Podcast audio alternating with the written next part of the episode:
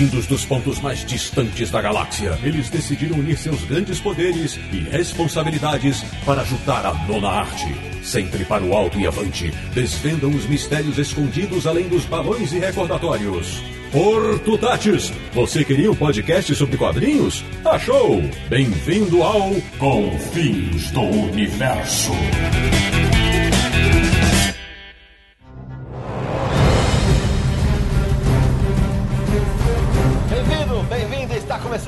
Uma edição de Confins do Universo, o podcast que adora desvendar as diversas realidades paralelas de um certo bairro do Limoeiro, que é o podcast do Universo HQ, o site que, veja só, nunca recebe em primeira mão as novidades do principal selo de quadrinhos do Brasil, www.universohq.com. E o programa de hoje vai da pré-história ao espaço sideral, passando por muitas aventuras de gente como a gente. Eu sou o Sidney Guzman, falo de São Paulo, vou da tormenta ao fogo em busca de tesouros. E pela terceira vez em 92 episódios, deixarei de ser o host para ser um dos entrevistados.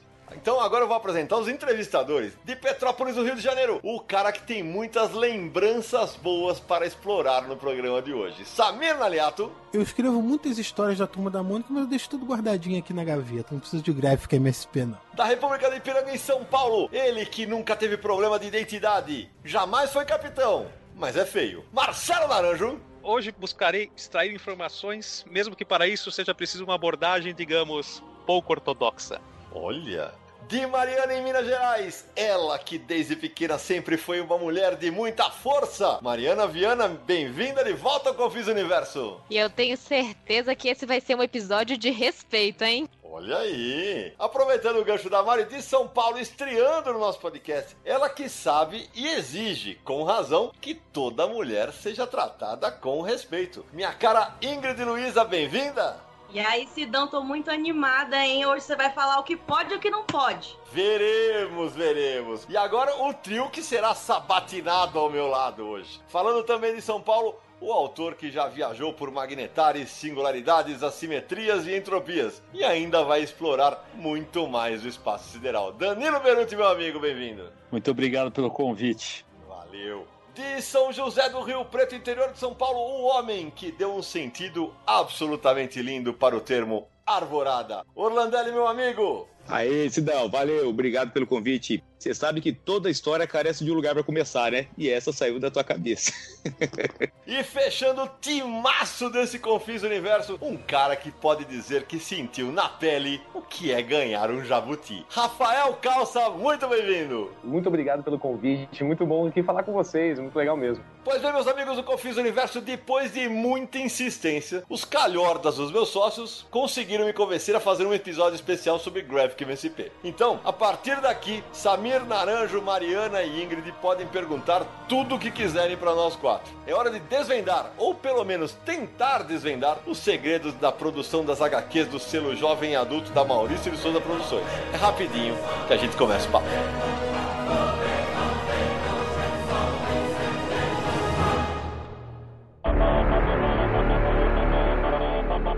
Samir,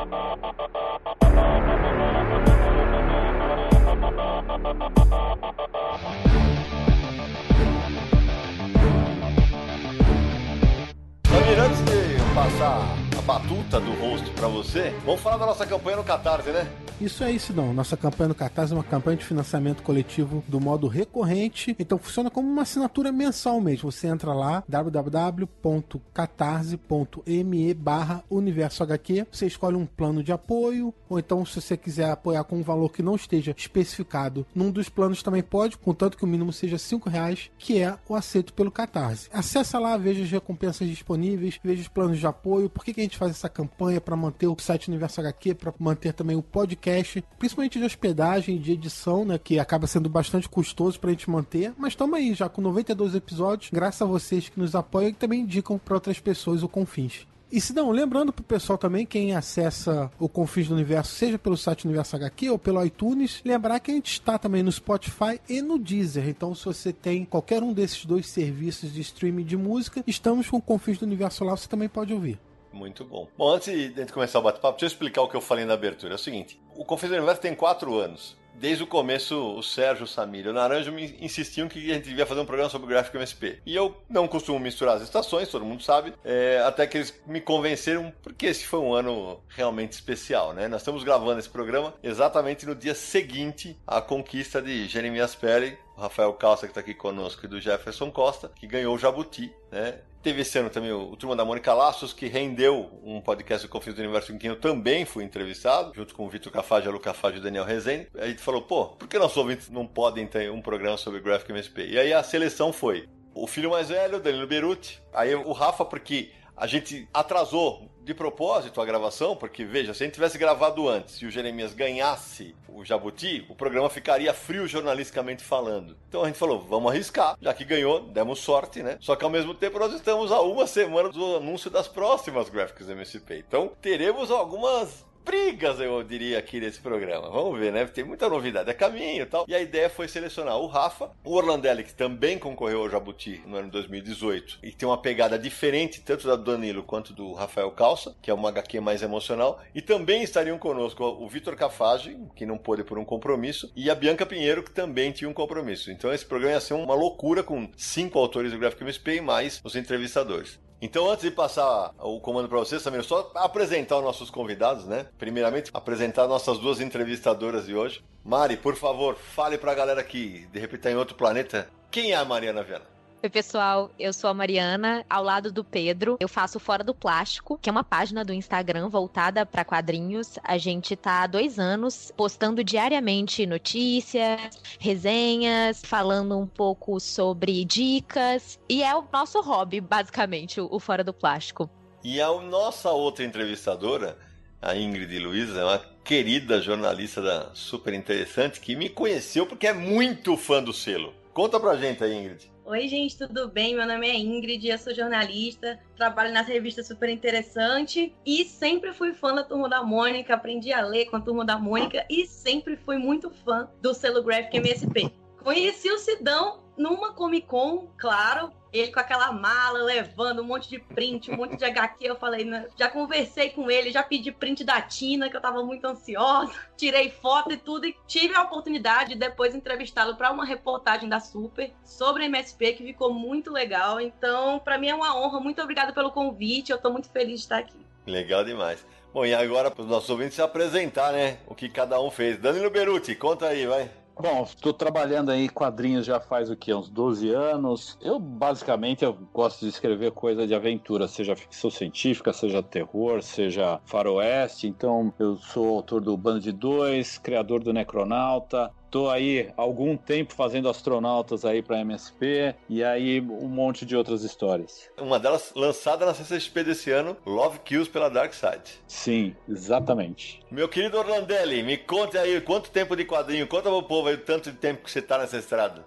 Ah, Sidão, já faz um bom tempinho, desde 94 que eu já publico vamos dizer assim, profissionalmente, né? Quando você ganha alguma coisa para publicar. E eu já passei um pouco meio que por tudo, assim. Eu cheguei a fazer tiras de humor. Eu publicava em jornal o personagem Grump. Aí eu também criei uma tira que tinha humor, mas já entrava um pouco pro lado meio reflexivo, filosófico, que era o Si. E de 2000 e pouco pra cá que eu venho feito um, histórias mais longas, as graphics que a gente fala assim, aí tem o Daruma, o Sinal, e também o Mundo de Yang, né, que é o meu personagem que eu trabalho atualmente. Fora as graphics, eu fiz o Chico Bento Arvorada e participei também do MSP 50, que foi quando começou a eu entrar mais no mundo do Maurício de Souza mesmo, assim, foi bem legal. E estamos sempre produzindo aí. Tem um álbum novo saindo agora, Os Olhos de Bartô também, que tá saindo esse ano. E tamo aí. Valeu. E aí, uma curiosidade, o Orlandelli, assim como a Bianca Pinheiro, como a Rebeca Prado, que não é autora de Graphic MSP, como o Greg Stella, como o Lederle Mendonça, estão fazendo roteiros para as revistas de linha da Turma da Mônica. Tem mais essa ainda aí. Muito Produção legal. total. É isso aí. E aí, para fechar o nosso timaço, Rafael Calça, que é o mais novinho da turma, mas já tem uma bela bagagem. E aí, tudo bem? Seguindo a linha aí, eu tenho uma carreira de quadrinhos mais recente, realmente. Eu tenho três álbuns. Lancei em 2015 o primeiro álbum, que é o Jockey, pela editora Veneta. Depois o Crônicas da Terra da Garoa, pela editora SESI. E o Jeremias, que saiu em 2018. Agora fica MSP é Jeremias Pele. Mas eu trabalho como ilustrador há mais de 10 anos. Ultimamente nem tanto, realmente mais roteirista. E também entrei no universo do Maurício de Souza além das graphics também. Eu fiz o argumento da peça do Brasilis, que teve em cartaz em São Paulo, agora tá rodando no Brasil. Também fiz a história de apresentação da Milena, a nova personagem da Turma da Mônica, segunda personagem negra, né, de destaque, a amiga da Turma da Mônica, e tô produzindo mais histórias para eles também.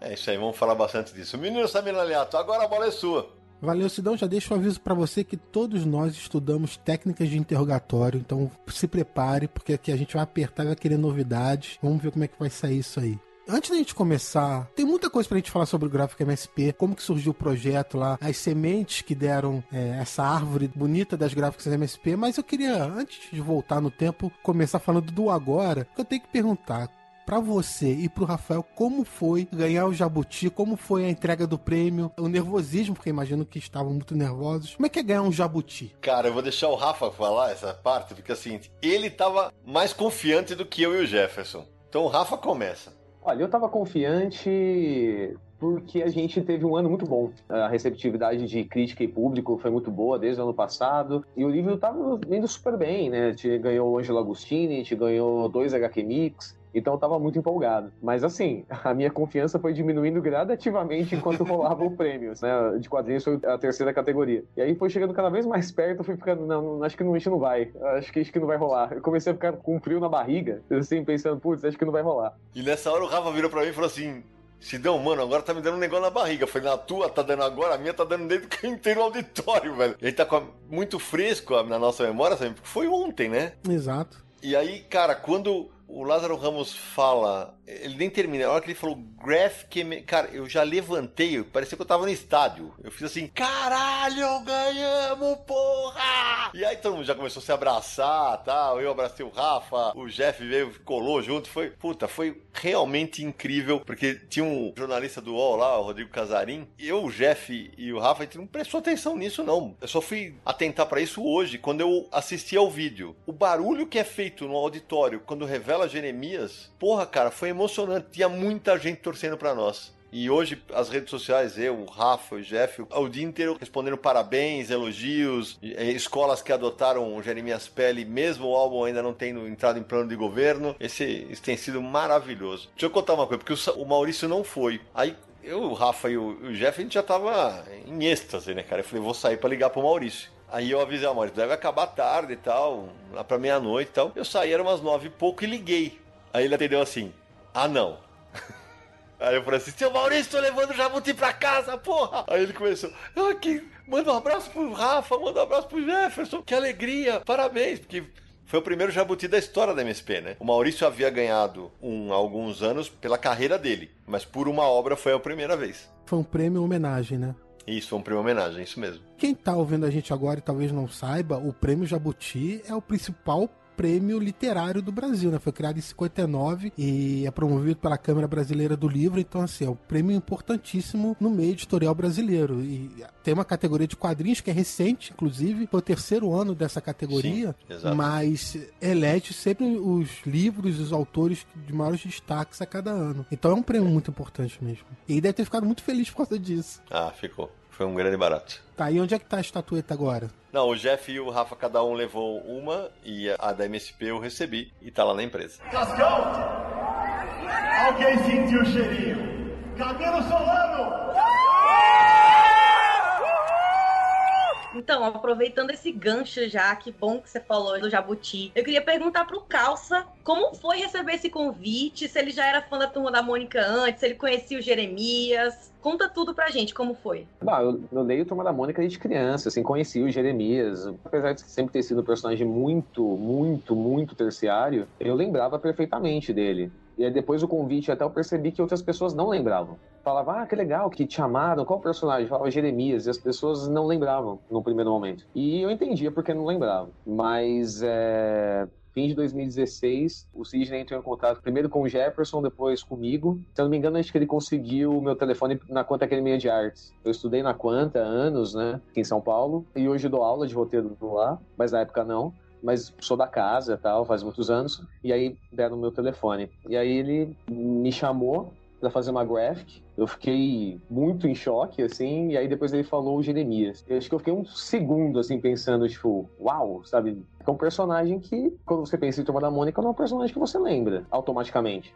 Caiu uma ficha, assim, de importância disso, assim. Eu falei, muito obrigado por ter me chamado, mas obrigado ainda pelo personagem. Porque era uma oportunidade de fazer algo que nunca tinha sido feito na Turma da Mônica. Nunca tinha sido abordado o racismo na infância. Ele tinha me falado, a ideia é fazer uma história sobre racismo na infância com o Jeremias. Ele é o protagonista e acho que o único direcionamento era a turma não aparecer para também não tirar o foco dele, né? Qualquer coisa que a Mônica aparecesse ia ficar só ela. Então era o único direcionamento, a, turma não aparecer. Mas depois, no fim das contas, ele mudou de ideia porque ele queria ver a turma da Mônica no Teatro do Jefferson. E aí, aí o Jeff ainda coloca eles no museu, né? Falei, ah, cara, lógico que aí vale, lógico que vale. É, eles ali de pano de fundo. E a graça virou essa quando eu conversei com o Jefferson também. O protagonista é o Jeremias e a turminha tá de fundo. Mas eu fiquei muito feliz e ao mesmo tempo bateu um senso de responsabilidade muito grande, meio pesado, assim. Tipo, a gente não podia errar. A gente não podia fazer uma história de um personagem que nunca era usado e ela não ficar boa. É, significaria que personagens negros não vendem, que não são interessantes. Então você continuaria na mesmice de personagens brancos, como sempre foi, e não arriscaria mais. E no mercado de quadrinhos, que no, Brasil não é bem mercado, você não pode simplesmente dar um tiro no pé com a maior linha possível de mainstream de quadrinhos que a gente tem no Brasil. Bateu essa responsabilidade, mas ao mesmo tempo eu, eu deixei ela numa gaveta, assim, senão eu não ia conseguir escrever a história. E o curioso, Ingrid, é porque assim, é uma daquelas graphics que ela nasceu com uma pauta. Eu sabia que eu queria uma graphic sobre racismo na infância. Eu já sabia que ela chamaria a pele. Só que aí, quando eu convido o Jeff e o Rafa, o Rafa desenvolve um roteiro muito rápido eu falei, cara, mas calma, ainda vou demorar a fazer, porque a gente anunciou ele em 2016 e saiu em 2018, porque eu senti que se a gente soltasse um teaser a mais na CCXP, ia ser um barulho danado. E foi absurdo. Quando eu mostrei o teaser do Jeremias, foi uma comoção, a galera enlouqueceu, todo mundo começou, Jeremias, Jeremias, Jeremias. Eu falei, cara, evidentemente foi de propósito, levar para 2018, que era o ano que sairia o Pantera Negra. Isso foi de propósito. E aí eu lembro de uma conversa com o, o Jeff, que o Jeff brincou comigo, falou assim, ah, também agradeceu, mas falou assim, cara, vai ser a graphic que menos vai vender. E eu falei, cara, você quer apostar comigo? Não, né? Ele, infelizmente não apostou, não precisou apostar, mas é um título que está colhendo frutos até hoje. E o Jabuti foi até agora o mais significativo deles. Eu ia dizer que a inserção da turminha como easter egg ficou na medida, assim, sabe? Não ficou nem tanto, ficou, ah, que bonitinho, mas o importante ficou o Gerês. Ficou bem legal dentro da história mesmo. É, tinha que ser bem rapidinho. É, e coube aquele espaço, né?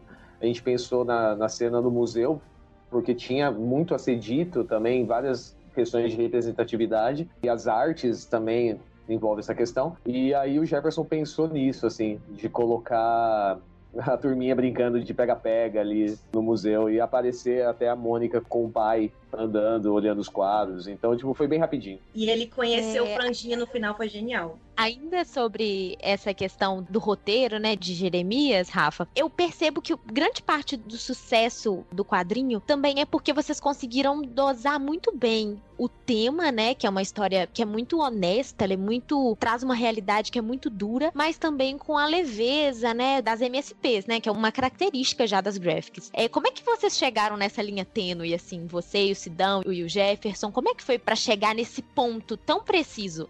O, o, argumento, não é um argumento, já era um roteiro mesmo, já tinha falas finais e tudo mais. Fiz em duas semanas, porque acho que era uma coisa que eu nem sabia o quanto precisava falar. Houve uma preocupação por ser MSP de não ser pesada. Mas no fim das contas, várias pessoas falavam, ah, é a graphic mais pesada. Ah, ela é mais pesada em certo sentido porque certas coisas precisavam ser ditas e mostradas e isso nunca aconteceu nas outras, mas ao mesmo tempo houve uma mediação também. O Sidney fez essa ponte de explicar que certas coisas eram necessárias, porque o legal é que o Maurício, ele tem, o que, 84 anos, mas Isso. ele tá sempre disposto a discutir as coisas. Pode surpreender ele, porque ele nunca fez, só que ele tá disposto a escutar.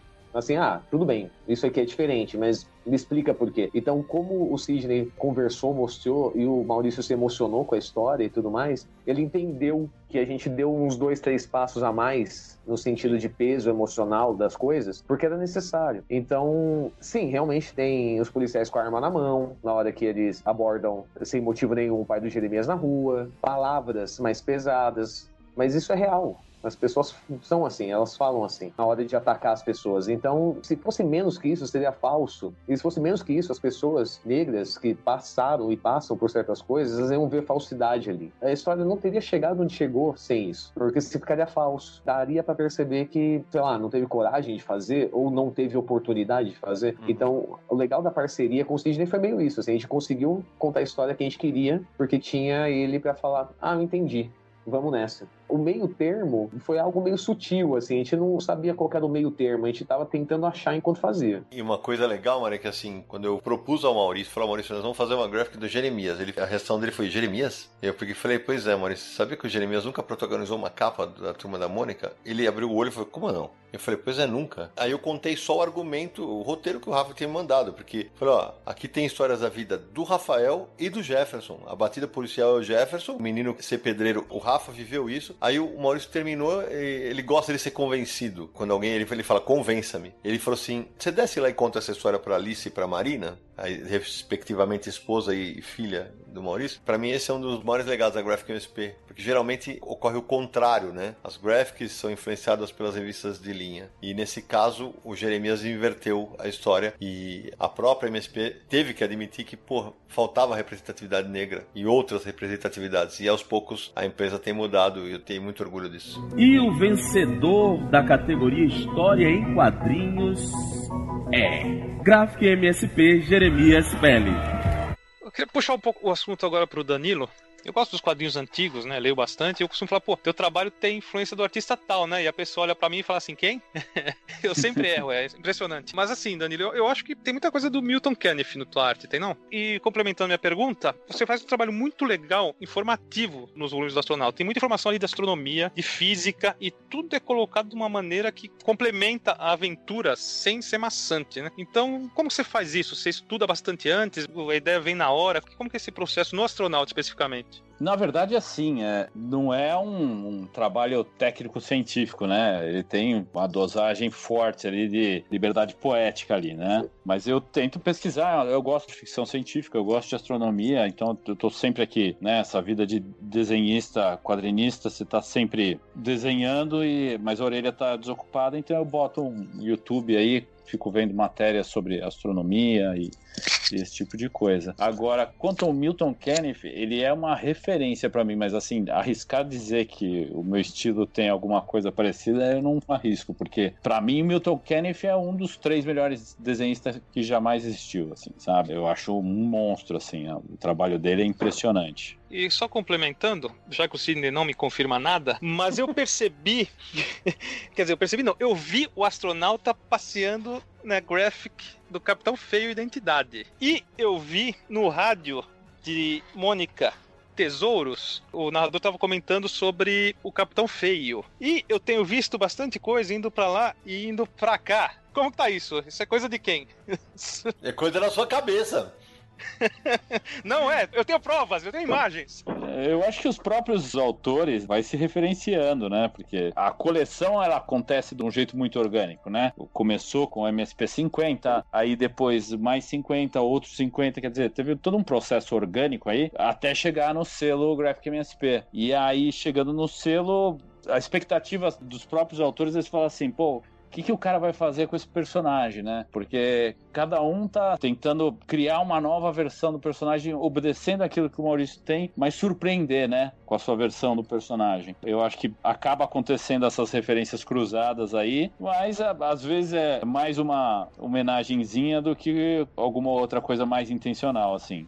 Você esqueceu, Nanjo, que no Jeremias ele assiste ao lançamento da nave da Brasa, né? Aham. Uhum. A brasa, então... a brasa está em todos os lugares. É quase um brasa verso, na minha opinião, mas hum... estão me enrolando, né? Semana que vem, quando você ler Capitão Feio Tormenta, sua cabecinha vai explodir. A cabeça de todos os entrevistadores aqui vai dar uma explodida. Eu só posso dizer isso por enquanto. Porque eu já soltei no preview, né? Vocês devem ter visto. Aparece o astronauta falando que está em Saturno não, chega, né? Um determinado quadro. É, mas o que o Danilo falou é verdade. No começo, foram os próprios autores que foram se referenciando. Por exemplo, quando foi lançado o Bidu, no Lições, o Vitor Cafage e a Lu Cafage colocaram o carro que o Bidu aparecia em Bidu Caminhos do Eduardo Damasceno e do Luiz Felipe Garrocho. E aí, evidentemente, eu sou um editor atento. Aí o, o Rafa, ele colocou o astronauta na história, eu falei, genial. Aliás, tem um capítulo muito legal que a, imagem que o Jeremias está assistindo o lançamento, né? Ele tá com os olhinhos vidrados e tal. E no dia que a gente soltou o preview, a galera, caraca, até crossover com astronauta, não sei o que, olha que legal. O Jeremias tá pirando no astronauta, não sei o que. Aí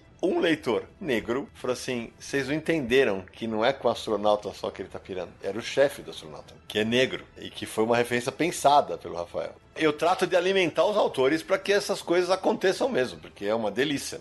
E já se tornou um personagem forte também, né? Ah, sem dúvida. O astronauta ele é a base desse é, do Ah, universo. não, não, gráfico digo, MSP, digo o né? chefe do astronauta. Ah, sim, sem dúvida. Já tem uma, tem uma presença marcante já nas gráficas. Sem dúvida. E tem uma curiosidade, né, Nara? O chefe do astronauta, assim como a doutora, não sei se já repararam isso, mas eles não têm nomes. O Danilo sempre tratou, é astronauta, chefe e doutora. Sidney Guzman e Danilo Beirute. Sidão, olha só, o selo Graphic já provou seu sucesso, mas começou em um determinado ponto. Eu queria saber de você o seguinte: como que foram as sementes desse projeto para Graphic, o selo Graphic MSP surgir? Como que foram os primeiros autores que você convidou? E depois que o selo já estava forte, como é que foi a reação deles ao entrar no time de um projeto que já estava sendo vitorioso? Tem uma coisa que é uma prática minha, eu só convido por telefone, né? A gente até viveu uma história aqui, a gente contou no Confis que a gente gravou sobre quadrinhos independentes, né? Que eu criei um grupo para convidar o Camilo Solano e a Bianca Pinheiro. Escrevi convite. O Camilo Solano quase infartou, cara. Sério. Ele escreveu, mano do céu. Falei, puta, cara, caguei. Desculpa, Camilo. Só vontade de fazer, ah. Foi uma passagem maluca. Mas então, é, o lance é assim, eu vou resumir, porque essa história o pessoal já deve ter me ouvido contar N vezes assim. Depois dos MSP 50, é, MSP 50 mais 50 e novos 50, o Daniel agora há pouco falou outros, é, que é uma confusão comum. Quando eu tava no segundo, eu falei, Maurício, pela repercussão que tá tendo no projeto, isso aqui vai dar pra gente fazer graphic. E, e nas graphics era uma maneira da gente, inclusive, adentrar outros mercados e mais. Eu achava desde o começo que era uma possibilidade grande, até baseado no que a gente vê do exterior, de adaptações para outras mídias. E aí eu falei, cara, nos MSP50 eu trabalhei com 150 autores. Eu falei, cara, eu vi os autores com quem eu queria trabalhar, os autores que se encaixavam nos gêneros que eu queria, aí eu escolhi os personagens primeiro. Eu falei, vai ser astronauta, Piteco, eu precisava de duas de aventura, uma de amizade e uma de humor. Eu falei, beleza, primeiro cara que eu pensei foi o Beruti. Primeiro que foi muito fácil trabalhar com ele e ele vinha de ter arrebentado no HQ Mix 2010, ele ganhou tudo com o Bando 2, né? Eu falei, vou montar um time de autores com quem eu quero trabalhar, Cafage e tal. Inicialmente, no primeiro ciclo, só a Lu Cafage não participou dos MSP50. Mas ela desponta na época do terceiro. Eu falei, cara, essa menina vai estourar, né? Aí eu falei, chamei o Vitor, vem cá, eu quero que você trabalhe com uma história da Turma da Mônica, mas ela tem que ter história de flashback pra tua irmã desenhar. E aí ela fez aquela lindeza toda, né? E eu lembro que o dia do convite pro Beruti, nós temos filhas da mesma idade. E elas se encontraram, ficaram amigas e tal, e as minhas filhas iam fazer aniversário num sítio. Eu falei, vou convidar o Beruti. E falei, as meninas. Aí quando a gente chegou lá, eu já puxei o cara de lado. Eu falei, então, velho, é o seguinte, vai acontecer isso, isso, isso e tal. Eu adoro contar essa história porque ele falou, se eu pensar, porque eu tô cheio de projeto pro ano que vem, ele tá sempre cheio de projeto. Ele pensa, o cara é uma máquina de produzir. E aí eu falei, ah, beleza. Pensa aí, aí em 40 minutos ele voltou, pensei, e vamos fazer, vamos fazer o astronauta. E daqui a pouco eu falei, ah, beleza, o cara já veio com sinopse, thumbnail, parecia um tarado. No dia que ele recebeu o HQ Mix, ele falou, vamos lá fora. Os caras, falei, os caras vão sacar, né? E aí o primeiro lote foi lançado no FIC, era uma coisa que eu queria, né, anunciar no FIC. O único evento de quadrinho que a gente tinha era o FIC, e não tinha esse negócio das editoras usarem o evento para fazer barulho. E aí vem o fato de eu ter me tornado muito amigo dos meus autores e trabalhar sempre em, em parceria. A ideia dos teasers foi do Beruti e do Gustavo Duarte. E a única coisa que eu contribuí como editor, eu falei, ó, então não mostre o rosto. Então, sempre que é uma continuação, vale mostrar o rosto. Se é um quadrinho inédito, o rosto está escondido. E você, Danilo? Bom, inaugurar o selo foi uma responsabilidade, né? Meio que você não sabe se você tá.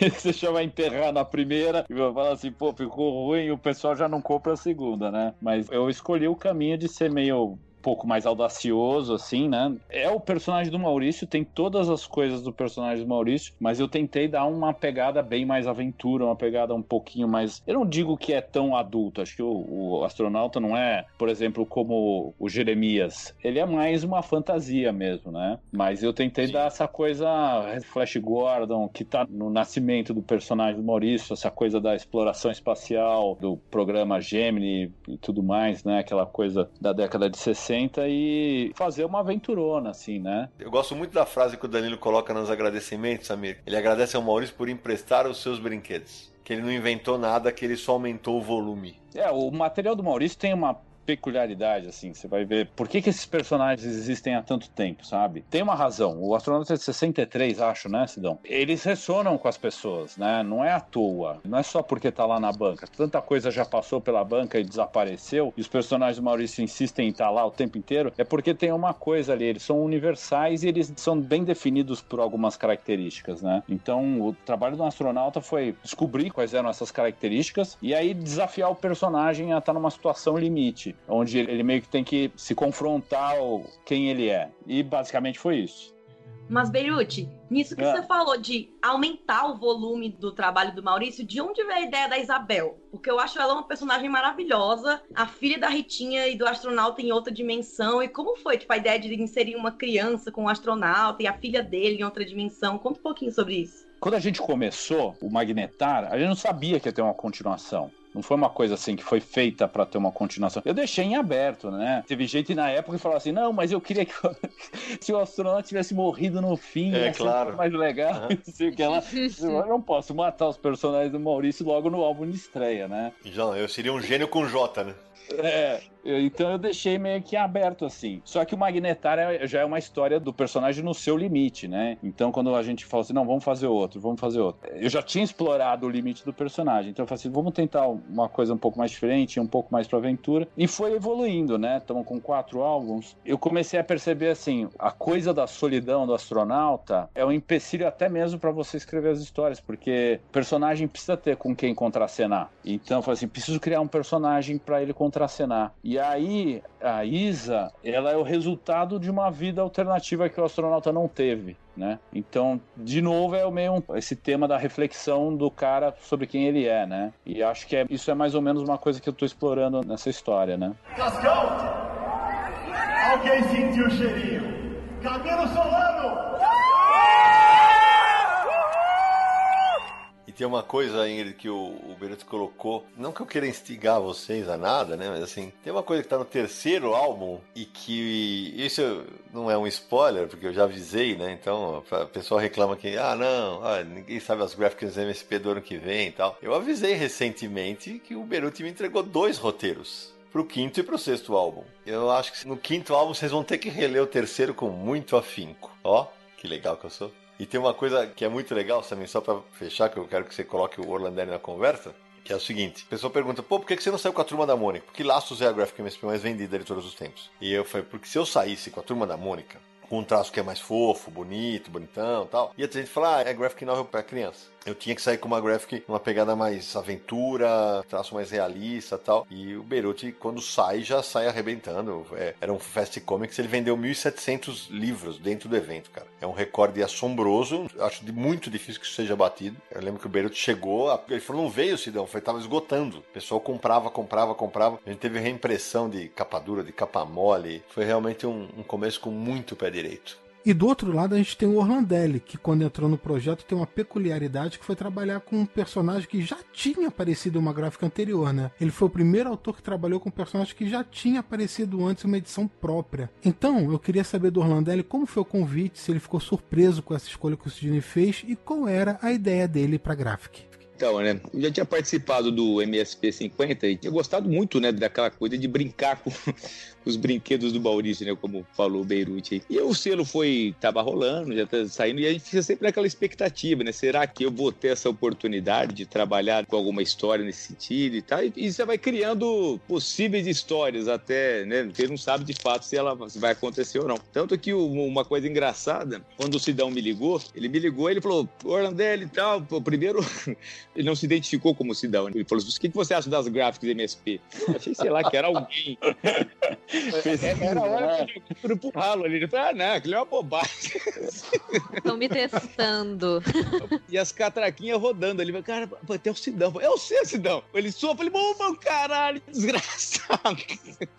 Olha, pô, já não vou chamar mais, eu não vou chamar mais. E aí, ali ele já falou, cara, então, já pensei no seu nome e tal. E ele falou o Chico Bento. E o engraçado é que em momento algum, nessas, né, nesse, pensando numa possível gráfica, eu tinha imaginado fazer o Chico Bento. Porque eu tinha feito o Capitão Feio, tinha curtido tanto e tal. Aí depois eu falei, Chico Bento, aí comecei a pensar no Chico Bento, falei, caramba, pá, o Sidão tá super certo, Chico Bento é sensacional, né? Combina muito com a minha forma de contar histórias. Eu tinha um universo ali para trabalhar que casava muito com as histórias que eu estava querendo contar naquele momento, né? E o Gustavo tinha feito já um antes. Mas de verdade, assim, foi uma coisa que não influenciou em absolutamente nada, porque cada história é uma história, né? Bom, a única coisa que o Sidão comentou foi que o Gustavo tinha feito um trabalho já de voltado para o humor, né? Eu também tenho um trabalho forte na linha de humor também. Ele falou assim, e eu, só que eu também tenho um trabalho muito forte num lado mais reflexivo. Ele falou, ah, poderia ser mais para esse caminho, fazer algo um pouco mais emotivo, com essa pegada, porque eu também faço. E aí foi perfeito, porque era um momento que eu estava realmente querendo contar histórias desse tipo. E veio o IP, né? Já fazia um tempo que eu queria contar uma história fazendo essa analogia com o IP, né, do efêmero e tal. E o Chico Bento foi perfeito, né? porque aquele universo dele é sensacional. Ele, ao mesmo tempo que ele é engraçado, ele tem aquela leveza, né, do campo. E eu também, como eu cresci no, no interior, tal, para mim foi, foi bem tranquilo desenvolver algo nessa linha, né? Fiquei muito feliz também com o resultado. Ali, acho que deu para contar uma boa história.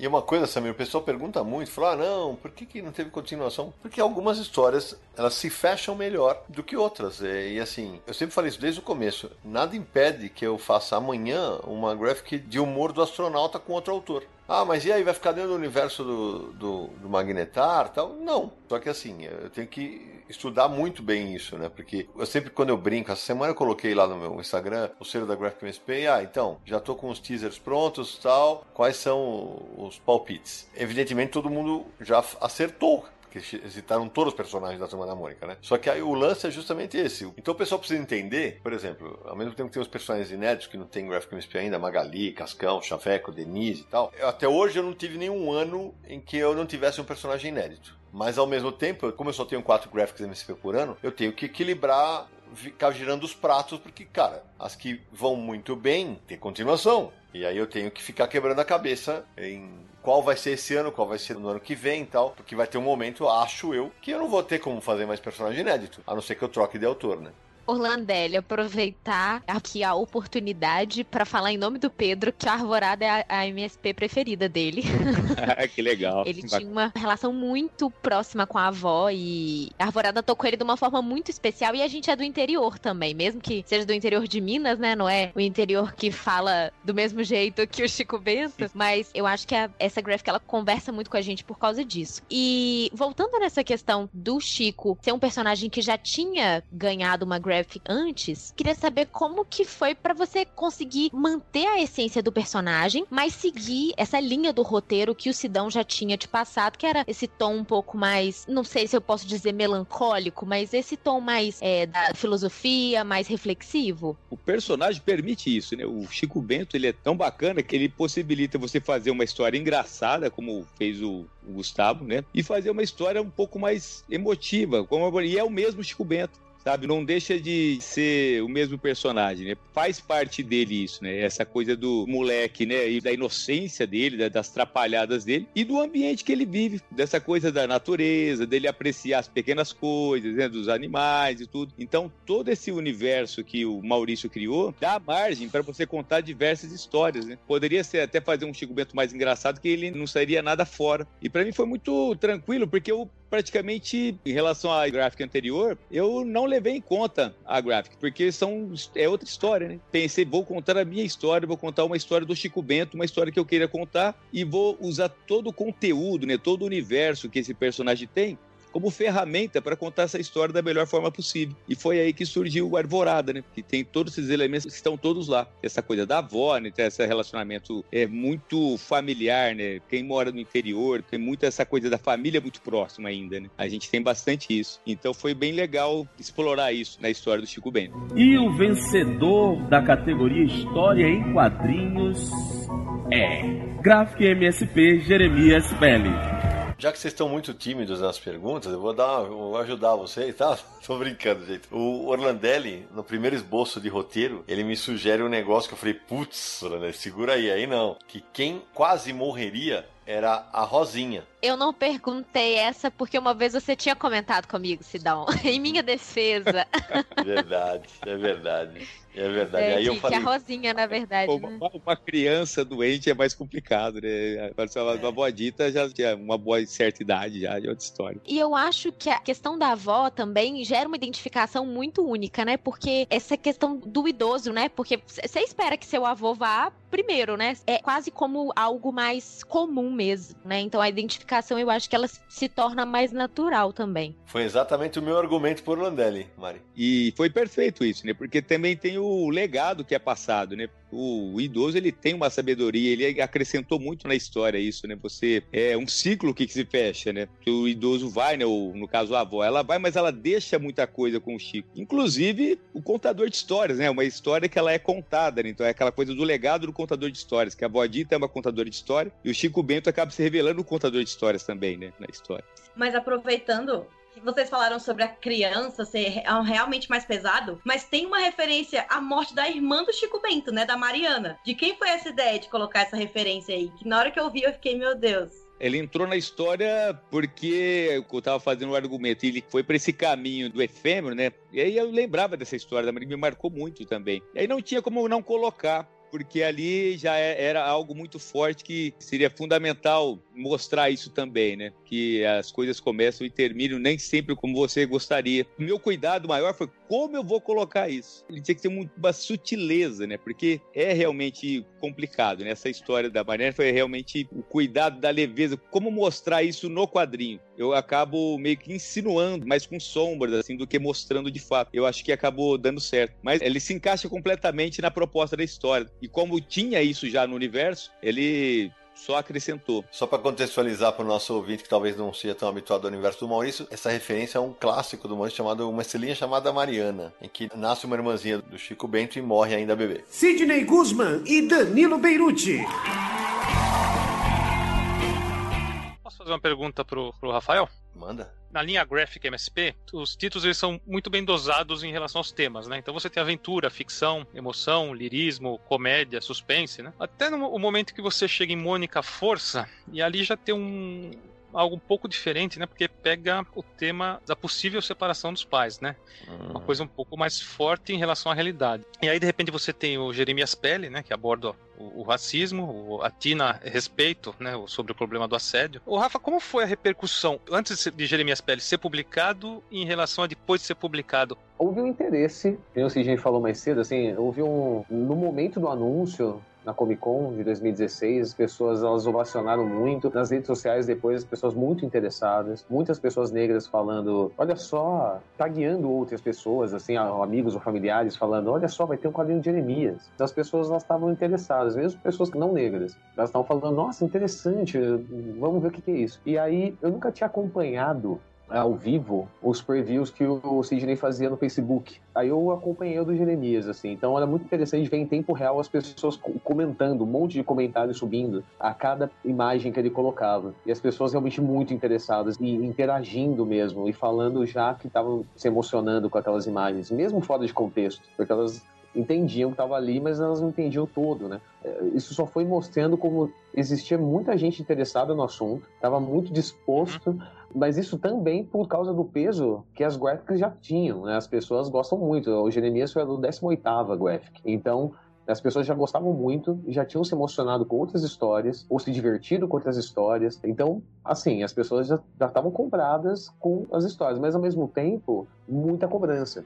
Porque todo mundo conhece, gosta e quer que seja incrível. Então, assim, o interesse foi muito grande. Mas depois o feedback foi gigantesco. Um monte de gente entrando em contato comigo com o Jefferson e com o Sidney também, falando que gostou muito, que chorou e que chorou em público, que é, que é engraçado também. Tipo, ah, chorei no ônibus, chorei no metrô, chorei não sei aonde. Porque eu gosto muito também, muitos homens, porque geralmente tem essa coisa de masculinidade idiota, de, de, do cara não falar que chora, mas muitos homens falando como choraram lendo a história. Então as pessoas foram se envolvendo foram emprestando umas para as outras. Muitos professores entraram em contato com a gente falando que adotaram, às vezes não a escola adotou o livro, mas levou pessoalmente, assim, na aula pegou o seu livro, o livro que tinha comprado para si e deu na mão dos alunos para que todos lessem e pudessem debater em sala de aula. Muitos professores fizeram isso da rede pública ou privada. Então, foi gigantesco. Na Comic Con do, de 2018, professores foram na nossa mesa falar com a gente. Todos os eventos, na verdade, pelo menos um professor que vem falar com a gente. O Rafa, e conta pro Naranjo da, da Vivi Melancia.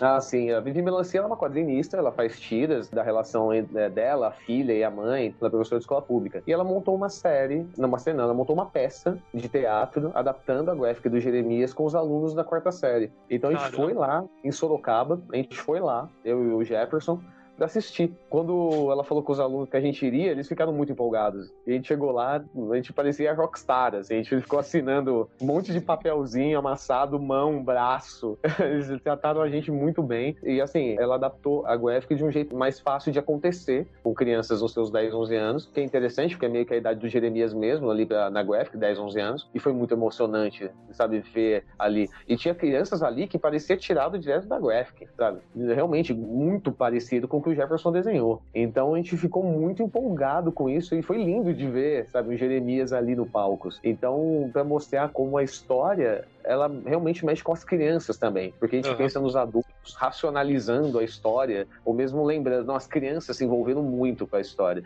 e, e ensaiando muitas coisas espontâneas de improviso racistas foram ditas assim na hora de ensaiar para a peça. Muita coisa foi exteriorizada e ela como professora parava e falava: "Vamos discutir sobre isso?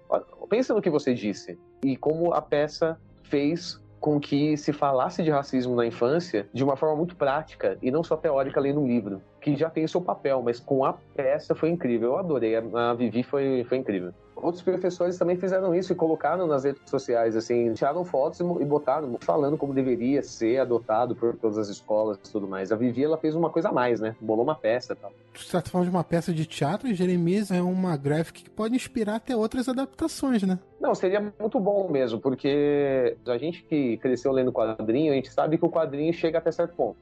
A gente gosta de ler, a gente lê quadrinhos também, então a gente sabe que pelo menos eu tenho idade suficiente para ser um leitor de quadrinhos e ser o cara esquisito da sala que lê quadrinho. Então a questão é que se vira uma peça que possa viajar, ou se vira audiovisual que chega na casa das pessoas ou nos cinemas, isso amplia o público e a história vai para outros lugares. E o Samir, uma coisa que eu já falei em palestra, em entrevista e tal, e eu falei pro Rafa e pro Jeff logo que eles me entregaram a obra. Eu sou muito suspeito, evidentemente, porque eu sou editor da obra. Mas pra mim, Jeremias Pele é uma história grande demais pra ficar só nos quadrinhos.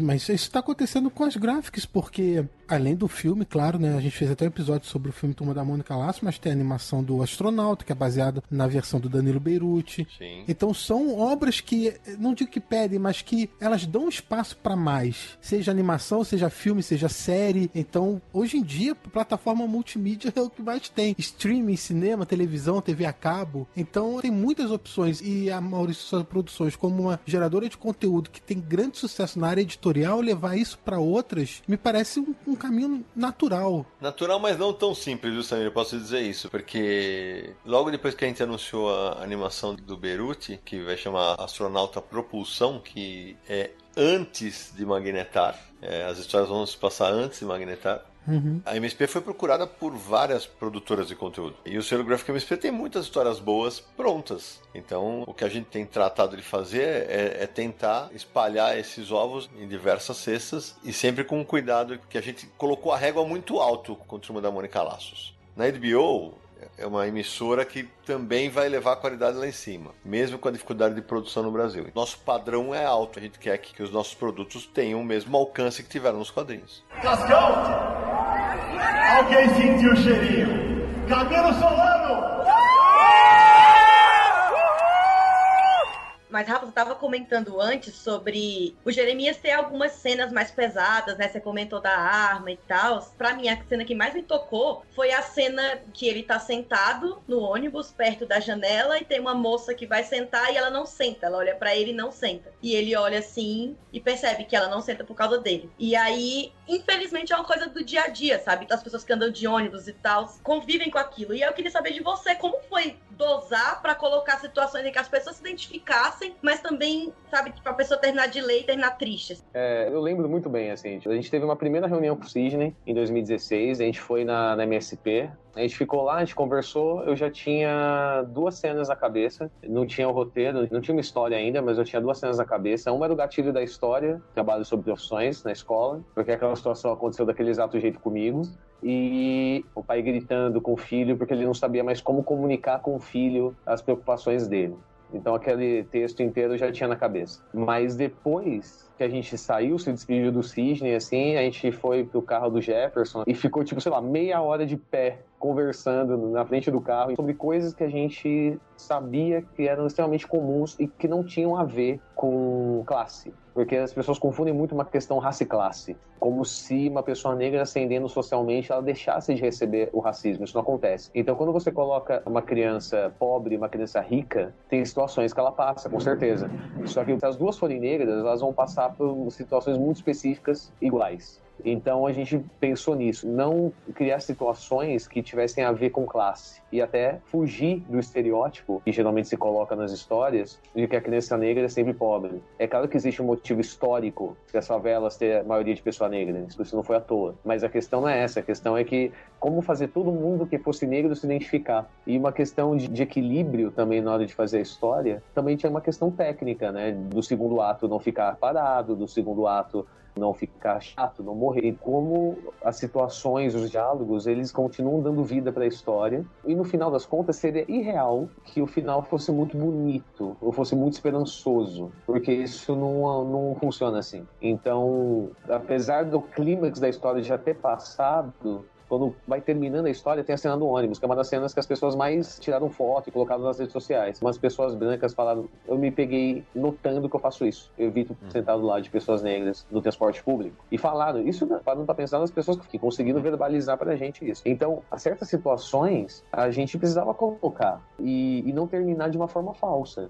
termina para cima? Não, sim. O Jeremias ele faz uma nova amizade, o Jeremias ele entende um pouco algo que ele gostaria de fazer, algo em relação ao futuro, mas ele não deixou de ser um menino negro que sim, vai sofrer preconceito, quando para pensar que ele, ele fosse uma pessoa de verdade. A história dele não termina ali seria estranho. Então a gente cria um equilíbrio entre esperança e desesperança. Porque a vida é essa, o mundo que a gente vive é esse, e ele não vai mudar só porque eu fiz uma história em que o menino termina feliz no final, num mundo que não existe. Ele não vive no bairro do Limoeiro do mesmo jeito que sempre foi. Ele mora no centro de São Paulo. Ele mora num mundo que é mais cru, é mais cinza, é mais poluído, é, sabe? É justamente esse deslocamento. É para mostrar que certas coisas são mais cruas. Mas a gente tentou trazer um equilíbrio que não fosse também terminar a tão negativo, né? E não é para terminar negativo. A ideia é que as crianças que lessem pudessem entender o que elas passam, mas pensar, tá tudo bem, isso não é o fim do mundo. Eu posso descobrir o que eu gosto, eu posso ser eu mesmo e eu posso ser feliz assim. No dia do lançamento, quando o MC da foi à noite de autógrafo, ele, ele ia só palestrar com os meninos e ia vazar. Aí tava no meio do bate-papo, ele bateu na minha perna e falou assim: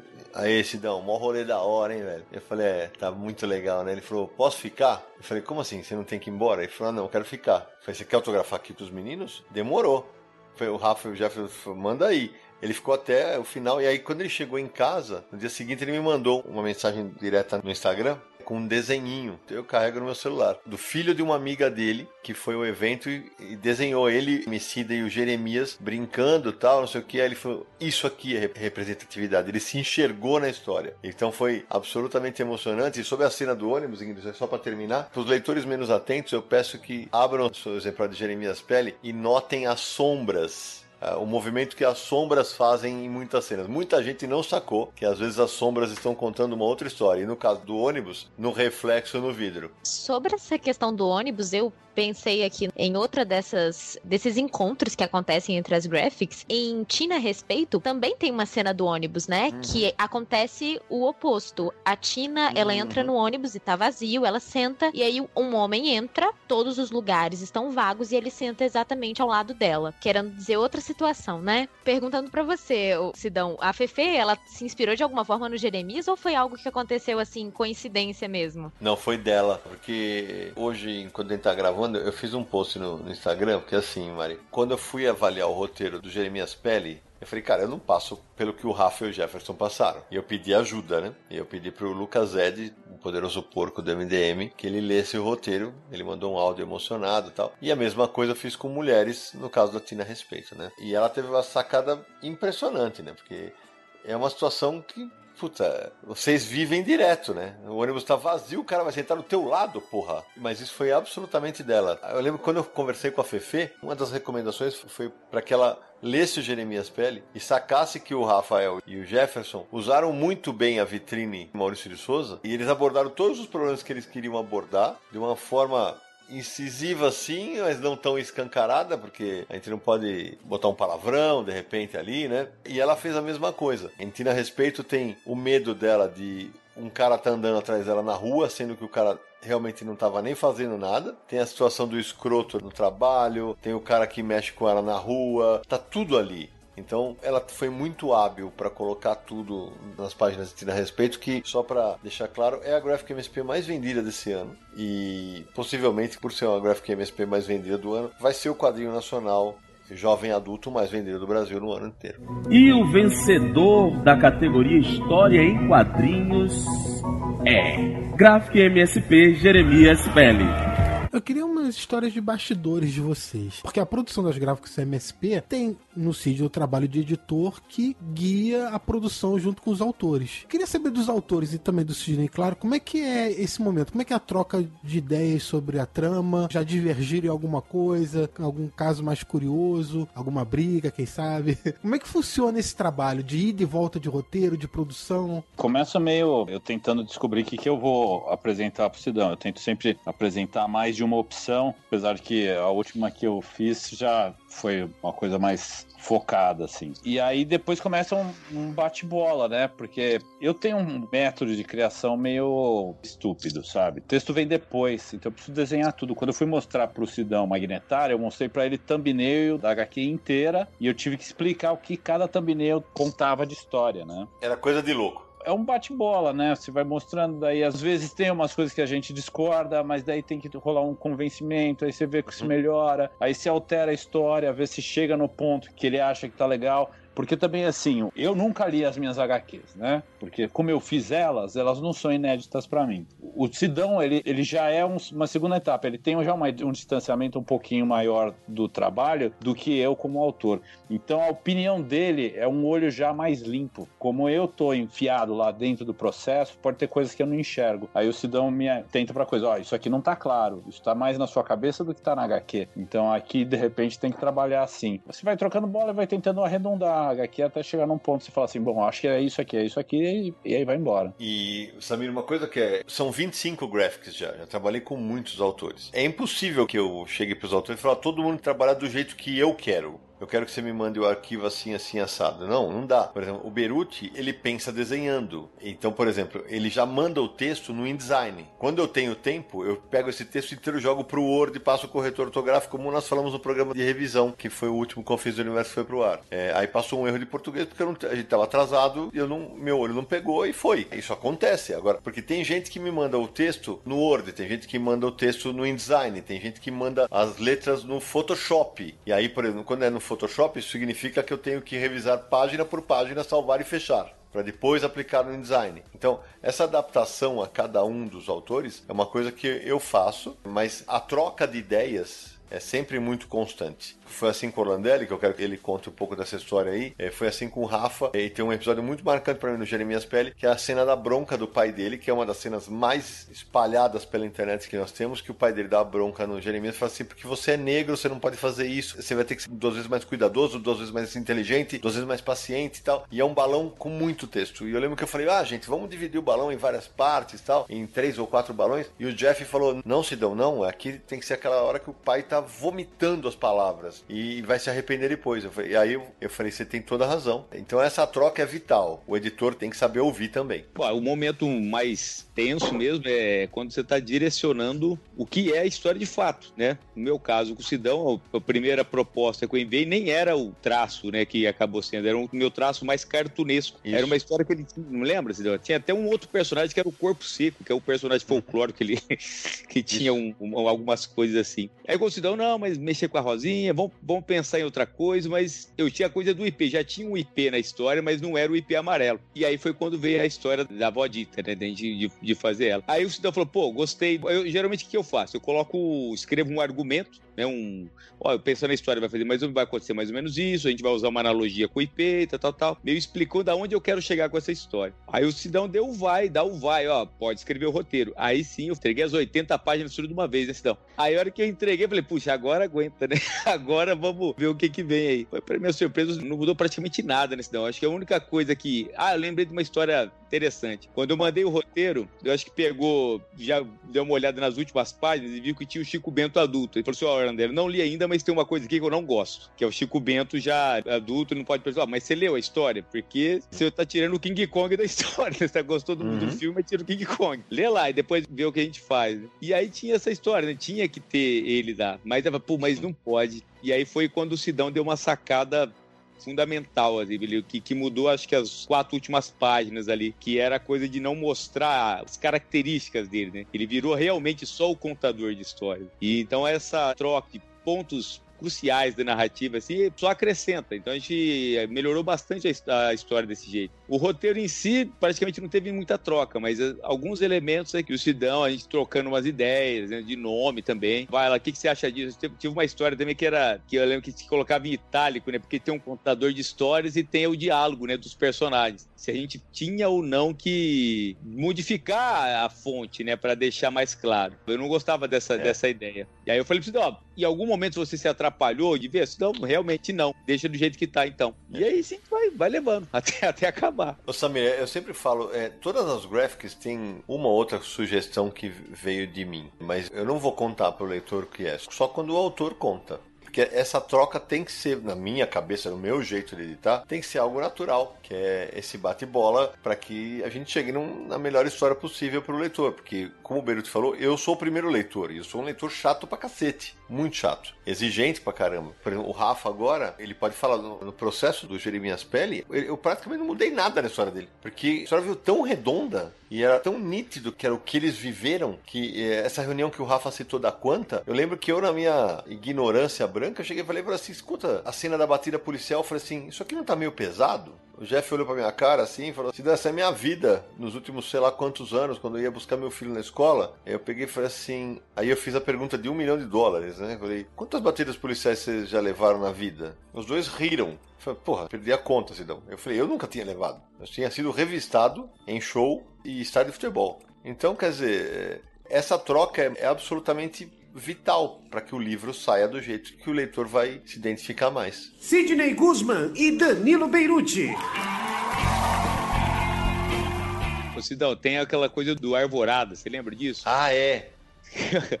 que a, a Cláudia, ela é minha esposa, ela tinha falado, aí o Sidão ligou pra ele e falou, cara, eu acho que o título é o que a Cláudia falou, Arvorada. Falei, cara, adorei, só que ela não falou Arvorada, ela falou Florada. Mas Arvorada é muito bom.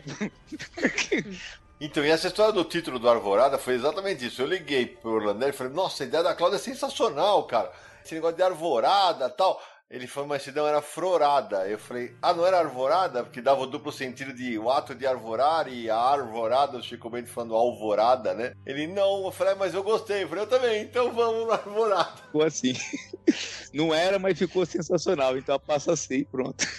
E ficou assim, cara. E tem uma peculiaridade, né? Porque o Samir é carioca, né? Eu falo arvorada tranquilamente. Né? Os paulistas também. Agora no Rio, como é que é arvorada, Samir? É arvorada. Arvorada. Exato. E o pavô espaciar no Rio de Janeiro também, né? Não é espaciar. Mas, Sidão, você como editor do projeto, porque, assim, o mercado brasileiro de quadrinhos tem uma área independente muito forte, principalmente nos últimos anos. E um autor independente está acostumado a fazer tudo. Ele escreve, ele desenha, ele publica, ele edita, ele financia, ele vende, ele faz tudo. Ele carrega, ele leva no correio. Isso, e muitos não estão acostumados a trabalhar com editor e ter essa troca enquanto está produzindo um projeto. Como é que você sente isso sendo editor? É muito, é mais difícil, é mais fácil? Ah, não, já aconteceram vários problemas. De o autor acabar se atrapalhando por inexperiência. Aconteceu, por exemplo, o Chico, que fez o, o Piteco Ingá, que mandou as páginas do formato errado. Aí eu, te, eu sempre conto isso no meu workshop de edição de quadrinhos. A minha designer quase enlouqueceu, cara. As páginas que tinham sangria, que é quando você não tem a borda branca, ela precisa ter uma sobra para você,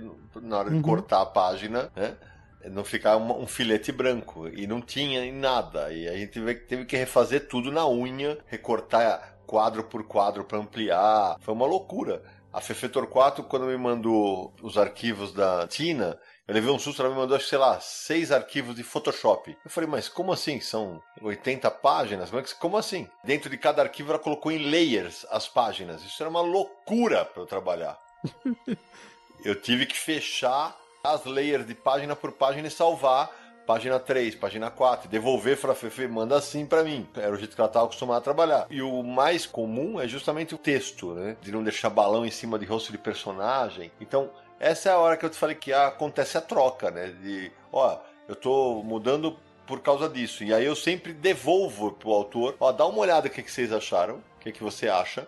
E se tiver alguma coisa que você não concorda, você manda pra mim. Pra mim, um, um presente dessa relação é assim: eu- a maioria dos autores, acho que quase todos os autores com que eu trabalhei, ao menos pra mim, não se queixaram. Mas o Gustavo Borges, que fez Cebolinha Recuperação, ele brinca sempre que ele me encontra e fala: pô, eu queria que todo o meu trabalho tivesse você editando agora, mas não dá porque não tenho como te pagar como freelancer, né? Pra fazer isso. Porque ele gostou muito da experiência. Ele falou, pô, pra mim foi engrandecedor, porque eu tinha um, um leitor o tempo inteiro. Eu fazia a pergunta chata: aqui, por que não é assim? E assim foi no roteiro, na arte, e, e o resultado tem sido muito bacana. Mas aproveitando esse gancho, como que você escolhe o personagem que vai protagonizar a próxima graphic? Quais são os seus critérios? Conta pra gente aí.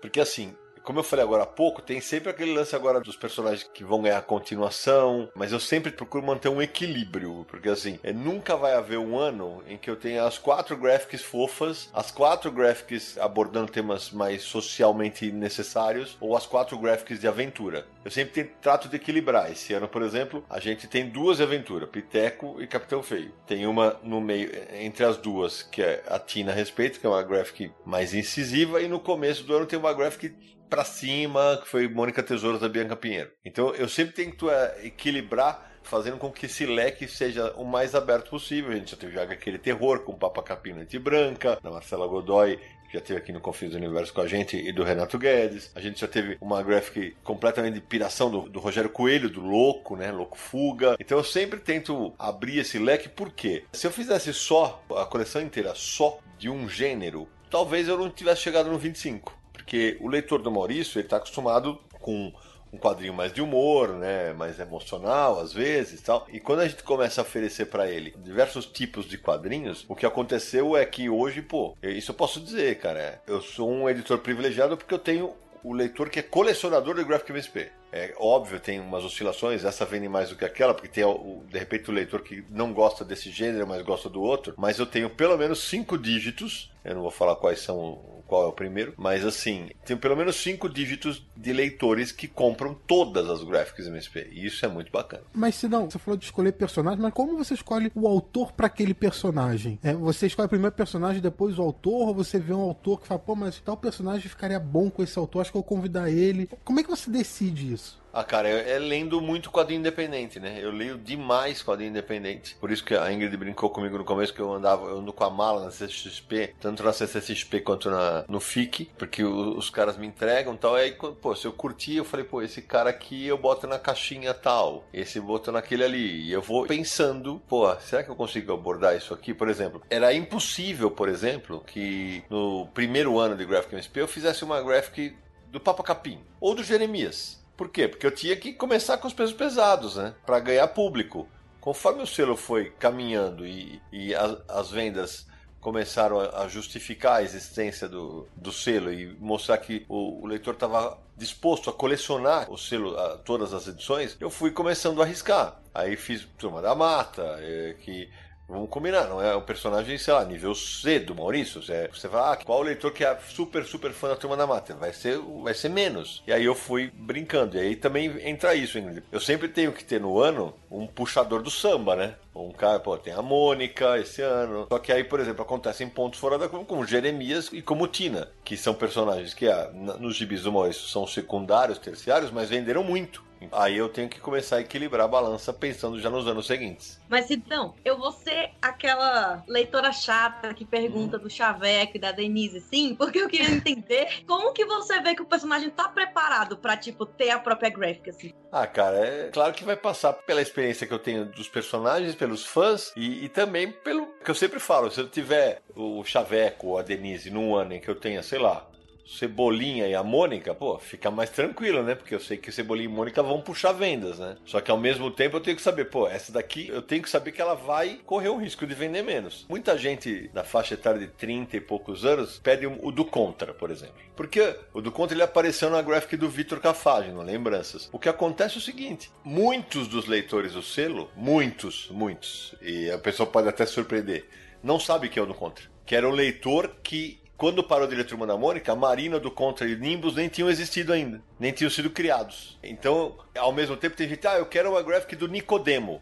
O pessoal que tem 30 e poucos anos nem sabe quem é o Nicodemo, porque é um personagem dos anos 60 do Maurício. Então eu tenho que ir mensurando aos poucos, por exemplo, o do Contra já foi introduzido numa graphic do Vitor. E aí ele é um personagem que vai ganhando força nas outras linhas, né? tanto na Turma da Mônica clássica quanto na Turma da Mônica jovem. Então assim, eu vou mensurando para ver que corda que eu vou soltar dessa vez, entendeu? E o mais difícil é achar o autor que eu falo, pô, esse aqui se encaixa aqui. E o mais importante nessa história toda é, uma Graphic MSP é sempre uma abordagem ou mais aprofundada ou mais prolongada dos personagens. E, e todos os três convidados que estão aqui podem confirmar isso. A única coisa que eu peço é, a essência dos personagens tem que ser mantida. Então, por exemplo, é, o pessoal, ah, vai ter a Mônica na pré-história? Essa não é a essência da Mônica. As histórias do bairro do Limoeiro se passam ali. Então eu sempre tento fazer com que o- os autores trabalhem dentro da zona de conforto de cada personagem. Cascão!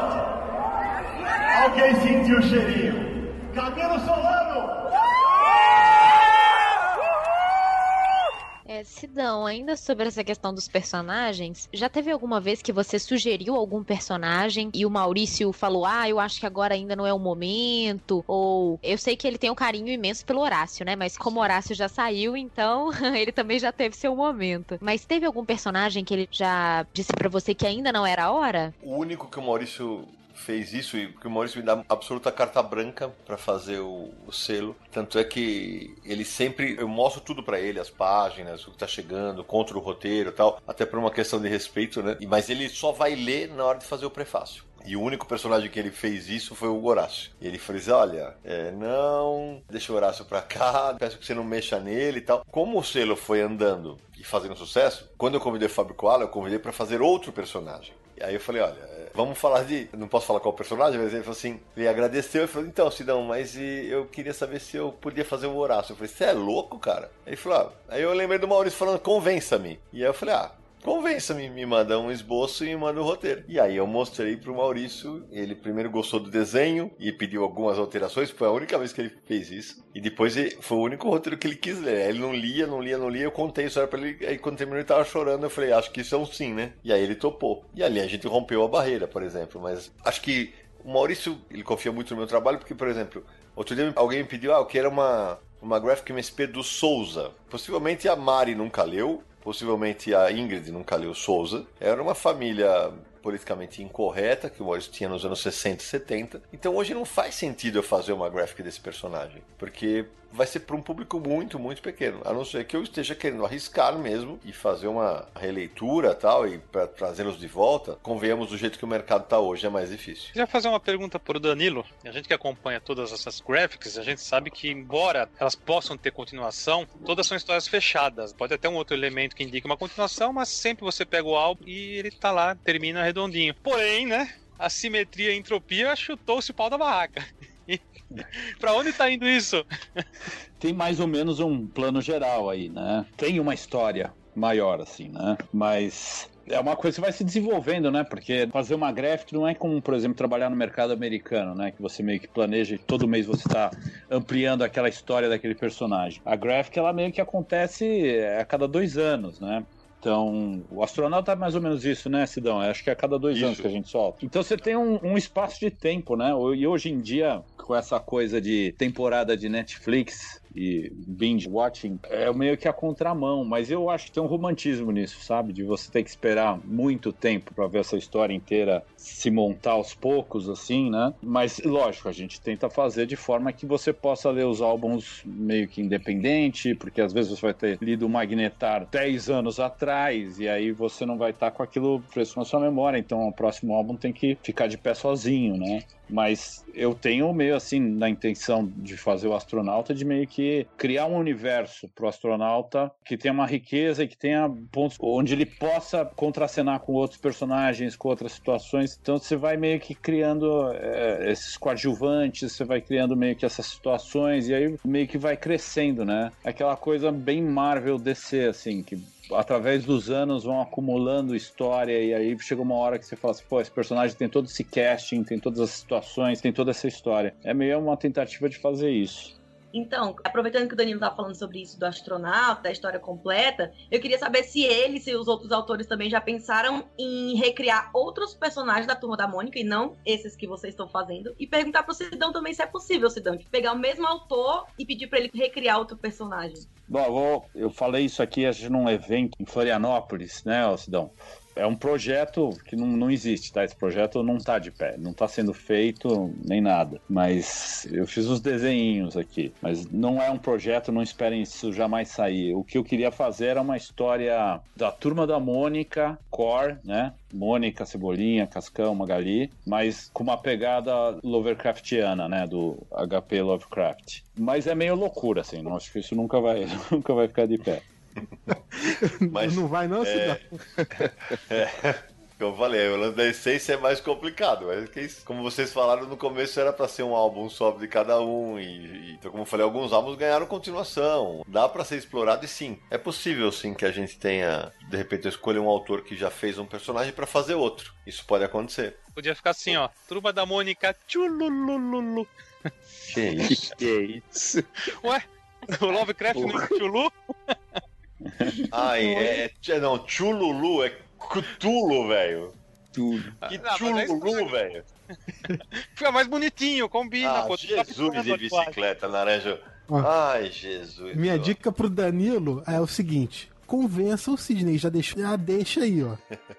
É, o trabalho tá na sua mão agora, Danilo. Até porque, né, Samiro, o Vitor Cafage e a Lu Cafage terminaram a trilogia e se despediram mesmo. O pessoal acha que é brincadeira e tal. Não, não é brincadeira. Uma hora a turma vai ter que voltar, né? Exatamente. Falam que eles contaram a história que eles queriam contar e não fizeram mais nenhuma Graphic MSP. Tanto é que este aqui seria o ano de ter um álbum de Turma da Mônica, que era. Eles intervalavam, né? O Danilo saía nos anos pares e nos anos ímpares saíam os Cafage. E Orlandelli e Rafael, o que, que eles gostariam de fazer? Ah, eu, lembrando do MSP50, acho que seria bacana Capitão Feio numa pegada um pouco mais de humor, né, igual fiz do MSP50. E os outros personagens que eu sempre me passou pela cabeça que daria pra criar uma, uma história interessante seria a Turma do Penadinho, mais especificamente a Dona Morte, acho que daria pra brincar bem. E eu já pensei no Horácio também, pra falar a verdade pra vocês. Seriam esses aí. E o Rafa? No, num bate-papo de Floripa, que nem o Danilo falou agora, até tinha comentado na época mesmo a Dona Morte também. Seria interessante, eu, eu gostaria. E o astronauta. Acho que seria o que eu me divertiria bastante pensando em alguma coisa. Ô, Rafa, mas já emendando assim nessa sua resposta, e Jeremias 2, hein? A gente vai ter mais franjinha, turma do bermudão. Não, primeiro quem disse que vai ter Jeremias 2, né? Mas o 2 Já, o dois, já o tamo- dois não tá meio cedo? Saiu um ano e meio o quadrinho. Parece que faz mais tempo. A gente tá falando do Jeremias do- com tanta frequência que parece que faz mais tempo. Mas na verdade ele saiu um ano e meio. Não, Então- dois anos é o limite. Tá quase ali. É ano sim, ano não, né? Se você pegar a distância de Mônica Força pra Mônica Tesouro, você vai ver que você está equivocado. Mas vocês têm que entender uma coisa. Tem duas coisas que leitor de quadrinho adora. Uma é continuação e a outra é cronologia. Você não sabe bem disso. Cronologia, então, se você pegar, como o Naranja já mencionou aí, ah, o astronauta apareceu, né? Tá sendo criado um universo das gráficas, todos os personagens estão ali interligados no mesmo mundo ou não, né? Tudo isso acontecendo, talvez um multiverso, porque o Danilo já tem até realidade alternativa. Então, cara, leitor é assim, é cronologia e continuação não para de falar. É, uma coisa que infelizmente não, não dá pra fazer nesse sentido com o Jeremias e o astronauta, que o astronauta aparece, né, no, no Jeremias, é que é muito absurdo, né, o, universo, o universo do Danilo, assim, tipo, é muito Ah, sim. absurdo, eu nem conseguiria fazer uma ponte real, assim, que ele aparecesse, uma pena, porque seria muito interessante, mas é tão ficção científica real, né, bem ficção científica, que não combina, mas seria interessante se, se isso pudesse ser feito, mas é tão absurdo que não dá, mas ia ser interessante se pudesse fazer essa ponte no futuro, acho que os leitores gostariam, mas é meio bizarro. Ia ter que botar o Jeremias no geração 12 pra poder funcionar. É, exatamente. Sidney, isso é uma coisa que você pensa muito, se preocupa, assim, uma criação de uma cronologia, é algo que é à vista, ou você gosta de deixar tudo independente? É, uma história do Chico Bento pode ser tanto de humor, quanto emocional, quanto aventura, e não necessariamente elas são interligadas, ou o personagem viveu todas elas, leituras diferentes. É, se a gente parar pra pensar, é, algumas delas estão, pro leitor mais atento, algumas delas estão mais interligadas. As duas do Chico Bento, elas estão mais soltas, mas se você lembrar do Chico Bento Pavor Espaciar, o Chico, quando tá na nave alienígena, ele encontra, por exemplo, o esqueleto do Horácio. Ele encontra o Jotalhão preso. É uma história que ela é finita, porque. Agora, algumas têm muitas interligações. O Cebolinha Recuperação. O Cebolinha Recuperação aparece o carro do Bidu, que já havia aparecido também nas HQs dos Cafage. Se a gente parar pra pensar no Capitão Feio, aparece o Cascão com o cabelo que o Cafage desenhou. Então, existe uma preocupação sim. E no segundo. E no segundo Capitão Feio, que é o Capitão Feio Tormenta, a cena em que eu coloquei nos extras em que aparece o astronauta, houve uma preocupação minha, sim, de situá-la temporalmente, exatamente no momento em que o astronauta vai para a missão em Saturno, que é o terceiro álbum, a Simetria, que é quando vai entrar Isabel na história. Então, quer dizer, o leitor vai sacar que o Capitão Feio nesta aventura está um pouquinho para trás e aí o resto é com vocês. E o próprio arco do Piteco, né, Sidão? Ele é muito interligado, apesar de ser autores diferentes. Sim, sim. E essa foi uma opção que eu dei pro Eduardo Ferigato quando ele foi fazer Piteco Fogo. Falei, olha, você pode fazer do zero ou usar elementos do Chico. Ele mudou o visual de um ou outro personagem, a Ogra, por exemplo, mas ele manteve um negócio bárbaro, que é o, o Chico termina com a Tuga grávida, né, no Ingá. E ele joga a história no, no tempo um pouco mais pra frente e introduz a Tala, que é uma, uma personagem extremamente forte, uma adolescente empoderada, que é a filha dos dois. Eu vou dizer que fiquei muito feliz com o que eu li. Sidney Guzman e Danilo Beirute.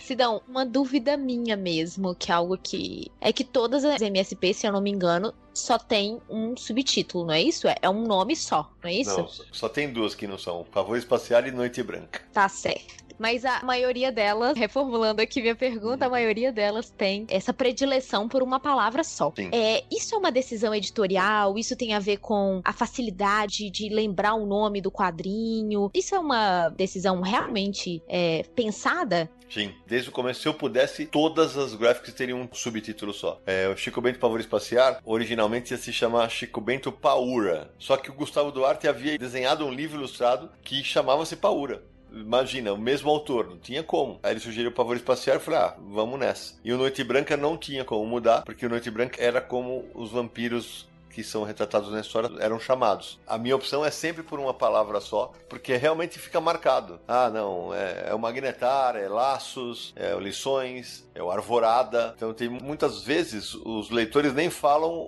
o Turma da Mônica Laços, o Chico Bento Arvorada. Ele fala só essa palavra. Então é uma opção minha de escolher sempre um nome. Queria saber de você, Sidney, também dos autores aí. O selo é um sucesso. Não tem como negar, mas existe o lado bom e o lado ruim. Críticas existem, pessoas podem não ter gostado. Queria saber de vocês todos se receberam críticas negativas, seja de imprensa, de outros autores, de fãs, é, e como que foi esse retorno quando não era de elogio. Deixa. O Landelli tem uma história boa pra contar disso aí. Bom, no começo, quando, quando saiu o a primeira crítica que eu, que eu li do Alvorada era, acho que era uma nota 1 do livro. Nossa. Falei, nossa, começamos mal, né, cara? Ele falava assim, a justificativa era, porque o Chico Bento é engraçado e não sei o que, não sei o que. Falei, bom, ele não encontrou a história que ele queria ler, não quer dizer que a história é ruim. E aquela que o Sidão falou também do... Quando saiu os teasers, né, os previews do Sidão, algumas pessoas começaram a falar muito do desenho, que o desenho era isso, que era aquilo. Mas assim, de verdade, o Sidão até entrou em contato comigo e falou: Ó, oh, Orlandelli, relaxa. Não, mas vixe, eu sou super tranquilo. Trabalho né, na imprensa já faz muito tempo. E a gente sabe que é assim, né, cara? Não tenho nem por que me preocupar em agradar todo mundo. Mas o Orlandelli, Samir, Orlandelli viveu um negócio que assim, isso aconteceu com o Cafage, isso aconteceu com o Crumbin. Tem muita gente no mercado independente que torce o nariz para um autor que aceita uma Graphic MSP, cara. Parece que você é traidor do movimento. Por conta até de ser essa coisa do personagem, né? a indústria, Maurício de Souza, tudo. Então, as pessoas parecem que ficam querendo que você meio que subverta o personagem. Parece que eles ficam decepcionados quando você respeitou o personagem. Assim. E aconteceu isso. Pô, parece que o próprio traço. Né? Chegaram a me questionar por que, que eu não fiz o traço do Crumb, do Sim. Grump, por exemplo, né? Falei, ah, porque não era para ser, pô. Simplesmente nessa história cabia esse desenho, né? cabia essa história aqui. E a gente acaba escutando muito isso, né? Pessoas que, principalmente autores independentes, essa vontade de de querer quebrar umas barreiras que, na verdade, não é para ser quebrada. Você tem um personagem, ele tem o universo dele, ele tem tudo, uma coisa que já foi construída já. E a gente tá trabalhando com esse material. Não tem por que eu ignorar isso aí. Mas é, são coisas que a gente não, não nem dá muita bola, pra verdade. É, é isso mesmo, porque vira e mexe isso acontece, Samir. Tem um ou outro autor do mercado independente. Inclusive tem autor, vamos falar português, claro. É, até me ajeitei aqui na cadeira. Tem autor que pede para mim inbox para fazer Graphic e depois vai no Twitter falar que Graphic não é legal, entendeu? Só que eu tenho uma memória de elefante e eu printo as coisas, hein? Só vou deixar isso bem claro. Até aquele silêncio. Nossa, mas eu. Quando o Sidney falou, até me ajeitei na cadeira, eu. Ih, lá. Não, antes dos outros responderem sobre isso, sobre essas críticas negativas, eu lembro que, falando sobre isso de subverter os personagens, eu lembro que quando saiu Tina, muita gente comentou em grupos que eu tô e tal, ah, eu quero a Tina nua, ah, eu quero primeira cena de sexo numa graphic MSP. Tipo, não ia rolar, sabe? As pessoas realmente não, claro. querem que não. extrapole, né, Sidão? Teve um, um, cara que eu não vou dar o cartaz pra ele, não. o cara me marcou e falou assim: ah, então quer dizer que quem não gostar dessa Tina é que você está lançando, que eu tinha só soltado a capa é punheteiro. Eu falei, é. É, você é punheteiro. Se você queria a Tina curvilínea, o outro colocava lá embaixo que, ah, por que não chamou um cara na, na linha do Manara para fazer a Tina? Cara, sério, você viu alguma HQ erótica da Tina na história do Maurício? Você acha que fazer quadrinho adulto é fazer a Tina, mostrar a Tina transando? Cara, alguma coisa tá bem errada nessa história, né? Mas aí, cara, é assim, são haters, né? Aquele negócio, já tem uma regra básica aí na internet que é não alimente os trolls, né? Teve cara que simplesmente criticou a capa de Tina a respeito sem saber qual era a sinopse. Eu falei, gente, vamos combinar, né? Pra esse cara, a Graphic MSP da Tina Respeito não vai tocar mesmo, então siga teu rumo aí. E teve um rapaz que escreveu assim: vai flopar. Pode vir me cobrar, que não vai vender nada. Rapaz, se eu tivesse apostado, meu Deus do céu.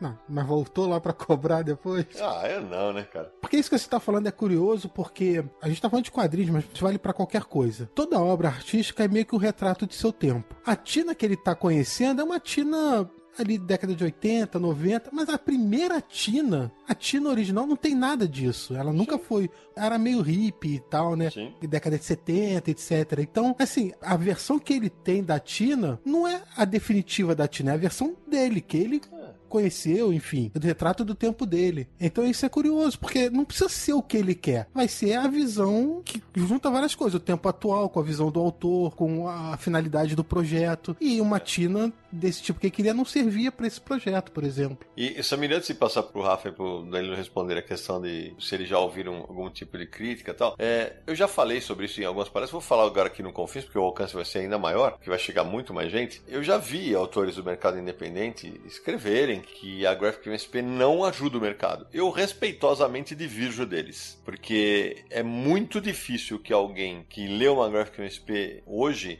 não se interesse por um quadrinho independente, por exemplo. E para falar o português claro e ser bem polêmico, eu acho uma burrice o cara falar um negócio desse. Acho uma burrice, porque se o cara não consegue entender que muitos dos leitores que eu tô ou formando ou trazendo de volta na Graphic MSP é um cara que nem quadrinho adulto ele lia. Ele só leu o Maurício está voltando agora para ler. Se ele não consegue entender que esse leitor em algum momento pode cair no quadrinho dele, que é uma linha muito diferente daqui a que eu publico, cara, você tá com algum problema de discernimento. Então, por isso, para essas pessoas fica muito claro. Isso para mim é burrice. Rafael, o, o Danilo querem comentar alguma coisa sobre negócio de críticas?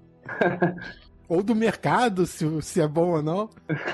O Jeremias ele não teve muitas críticas negativas, não. Mesmo o, o, engraçado das críticas é que muitas vezes a pessoa falava alguma coisa que ela não gostou, mas ao mesmo tempo ela elogiava um monte de outras coisas. Então não teve um ataque muito grande. Teve gente que não gostou do desenho do Jefferson, isso é verdade, ou então não achou a história muito, muito inovadora ou coisa assim, ou sabe? Profunda, né? É, eu acho que ela esperava coisas muito impactantes. Daí ela, na real, tá lendo material errado. Ela ainda é um material da MSP, né? Então ela está com expectativa que às vezes vai além do que é capaz, do que a gente é capaz de fazer dentro do formato. Mas no geral a gente não teve críticas. Mesmo quando a pessoa tenta criticar, ela está elogiando ao mesmo tempo. É até esquisito, é muito interessante. Tem crítica, mas ter crítica faz parte, né? Você vai botar material no mundo, você vai escrever, você tá dando a cara para bater o tempo inteiro. É, até o processo de edição, você tem que se distanciar um pouco, porque se você for se quebrar inteiro na crítica do próprio editor, você não avança, né? Então é assim, meu, você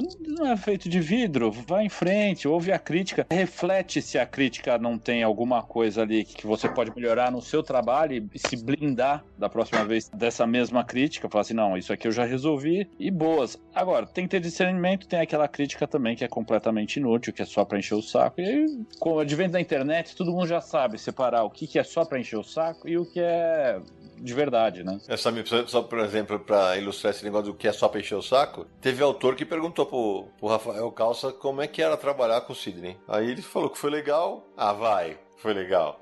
Assim. Sério autor que a gente não precisa nomear, mas que sabe que não vai fazer uma graphic porque não, não tem nada a ver. Não, não vai. Não vai trabalhar comigo. Vocês acham que as críticas negativas costumam acontecer antes do projeto ser efetivamente publicado? Tipo no teaser ou no anúncio? Você já mediu alguma coisa nesse sentido? Eu tô perguntando isso porque eu vi outro dia um comentário, acho que foi no Twitter, Acho que até tá se referindo ao Jeremias. Eu nem li porque essa militância, não sei o que das quantas, nem vou ler. Assim, não faz sentido você criticar uma coisa que você não vai ler. E por isso que eu tô perguntando, tem alguma. Vocês sentem alguma coisa disso? Olha, Samir, eu vou te falar que depois que as graphics saem, o número de crítica é muito menor, mas é muito, muito ínfimo perto dos elogios. Eu sempre falo que eu vivo uma realidade que não é uma realidade tão comum para editores. Absolutamente todas as graphics MSP que eu, que eu já lancei sei, são 25 já, a 25 tá chegando, né? É, tem pessoas que me escrevem, esta é a minha favorita. Todas. É impressionante. Pelo menos uma pessoa, eu, essa é a que eu mais curti. Porque é aquele negócio de tocar o cara, cada leitor vai ser tocado de uma maneira, né? Agora, esses caras que, pô, eu não vou ler nunca, porque eu não gosto de Turma da Mônica, porque eu não gosto do Maurício, porque eu não gosto do Sidney. Então, cara, não tá escrito no meu no contrato de leitor e de editor e de autores que você é obrigado a comprar esse quadrinho, cara. A gente não obriga você a comprar. Você compra se você quiser. E a gente não tem a utopia de achar que todo mundo vai gostar do nosso quadrinho. Não. É como o Danilo falou. A partir do momento que você botou a obra no mercado, é porque você está exposto a ser criticado. Ou como eu costumo dizer, tem muito autor, inclusive nesses autores, tem vários deles são os caras que ficam fazendo mimimi em cima de Graphic MSP e reclama porque dá barulho, porque chama atenção em evento. Muitos, mas muitos desses autores, quando são criticados, ah, não, você não entendeu minha obra. Se você não quer ser criticado, continue deixando ela na gaveta ou então publica só para sua mãe e para sua avó que elas vão continuar gostando. Vocês não me obrigam a, vocês não me obrigam a comprar, mas me obrigam a outra coisa, a presentear, porque é curioso, né? Dentro de todos os títulos lançados, né? Cada pessoa se identifica mais com um ou com outro, como foi falado, e eu gosto de presentear pessoas com quadrinhos e com as graphics. Eu, uma, uma amiga psicóloga, eu dei de presente justamente o Arvorada, que foi um quadrinho que me tocou muito, e eu falei, putz, vai curtir. E presenteei com esse por motivos específicos meus. Mas você vê que vai um pouquinho além só de comprar, né? O título. Ô, Nara, eu vou te falar que eu já vivi situações que eu tava numa livraria Cultura em São Paulo, quando a Cultura ainda, ainda recebia as gráficas MSP, porque pagava pra Panini, né? Áureos tempos, né? E aí chegou um cara e ele queria, na época eram 15. E o cara chegou e falou: Eu quero comprar as 15. O vendedor fez: Oi? É, eu quero comprar as 15. E levou todas. Isso é muito legal. As gráficas MSP, elas realmente se encaixam muito no, na hashtag que eu criei lá, de quadrinhos de presente, né? Isso tem funcionado bastante. Mas, Sidão, nisso que você estava comentando sobre os autores reclamarem, alguns falarem mal do selo e tal. Eu já ouvi também gente falando sobre um certo monopólio da MSP, que é, uhum. ah, se um, um, autor não passou pelo selo da MSP, talvez ele não vá ter tanto sucesso, não sei o que. O que, que você acha disso? Você acha que, tipo, existe isso? Porque, querendo ou não, Maurício de Souza é a coisa mais relevante em questão de quadrinhos que o Brasil tem, né? É, eu acho uma bobagem, na verdade, porque, assim, tem um monte de gente que não fez Graphic MSP e que tem feito feito trabalhos excelentes no mercado de quadrinhos. Várias pessoas que não passaram na Graphic MSP. falei, porra, tem autor que publica todo ano todo ano. Vamos citar o Luciano Salles. O Luciano Salles publica todo ano quadrinho. Ah, tá milionário? Não, mas tá lá ralando todo ano. O Laudo, tem. Putz, tem tanta gente que publica todo ano. O Wesley Samp, uma galera da CSP tem um monte. Eu acho uma bobagem isso. Ah, mas é óbvio que o patamar de venda na Graphic MSP é maior chama mais atenção, por quê? Porque nós estamos em banca, nós estamos nas poucas livrarias que ainda estão distribuindo quadrinhos, nós estamos a, nas plataformas digitais, e quando você lança independente é mais complicado. Mas ao mesmo tempo tem várias editoras que estão publicando esses autores nacionais. Eu, eu discordo completamente disso, sempre falar ah, o monopólio. Quando eu comecei a escrever sobre quadrinhos, o Maurício estava no mercado com um monte de outros quadrinhos nacionais. O mercado foi diminuindo por causa dos planos econômicos e o Maurício foi ficando. É fácil de ter, surgir o Maurício de Souza novo hoje? Não, não é é muito complicado, porque é, você fala ah, qual quadrinho infantil que as crianças leem? É a Turma da Mônica. É, isso vem desde a infância pelo menos duas ou três gerações. Mas eu acredito de verdade que concorrência é absolutamente salutar. Eu acho espetacular, por exemplo, que a Disney esteja chegando no, no Brasil e vai ter graphic Disney, é, vai ter encadernado Disney. Eu acho isso muito bom para todo mundo. Então, eu só gostaria mesmo é que mais editoras estivessem investindo em quadrinhos nessa linha mais jovem adulto. Eu já falei isso outro dia em palestra e tal. Eu adoraria, por exemplo, ver, falei, acho que até aqui no Confiança, eu adoraria, por exemplo, ver alguém fazer releituras dos, dos personagens da Laerte, Piratas do Tietê, Fagundes do Puxa-Saco, ou do Angelia, ou, ou, uma graphic da Rebordosa, sabe? Do Ziraldo. Pô, seria incrível, eu acho. Ah, mas copiou a MSP. Quem copiou nada, cara? Até parece que eu que criei o formato gráfico. Não existe cara. Eu falo abertamente, uma, a inspiração principal na época que eu criei a Graphic SP foi a linha que a, a SESI SP chegou a lançar alguns números aqui chamada Spirou D que é, é o Spirou, personagem franco-belga, feito por outros autores, uma pegada mais jovem adulto. Foi inspiração vital para mim, só que lá eles não têm o lance tanto de, ah, tem que seguir a mesma essência, diferente daqui. Cascão! Alguém sentiu o cheirinho? Cabelo Solano! Sidão, é uma pergunta que vai para você, mas serve para todos os autores. Agora, com, com o filme Turma da Mônica Laços, com o Jibuti, é, cada vez mais a, a MSP vem se provando um sucesso geral mesmo, tá ficando mais difícil de alguma forma? Tá se tornando um desafio maior a cada graphic manter esse, essa responsabilidade? Ah, com certeza. Porque é justamente todo mundo espera que o próximo quadrinho seja Laços. E ao mesmo tempo, eu desde o começo falei, não, ó, vai ter a graphic que é mais a de terror, que é um gênero que não vai vender tanto, vai ter a, a mais fofinha que vai vender mais. Sei lá, eu vou usar o, o Mônica Tesouro da Bianca Pinheiro, que é uma HQ mais leve. Eu pedi isso pra Bianca, eu quero uma HQ mais leve. Mônica Força, os pais dela iam se separar, né? Foi a primeira vez que eu toquei num assunto um pouquinho mais, um pouquinho mais, entre aspas, polêmico, né? Tanto é que foi a primeira vez que eu pedi autorização. Eu falei, Maurição, posso fazer uma história assim, assim, assado? Ele botou a mão na parede. Ele falou assim, eu falei, ah, os pais da Mônica para se separar? Ele falou, na Graphic pode. Então,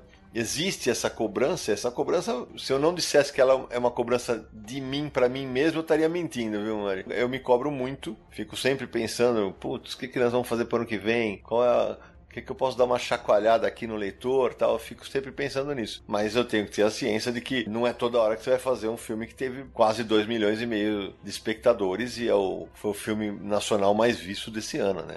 E o vencedor da categoria História em Quadrinhos é Graphic MSP Jeremias Pele.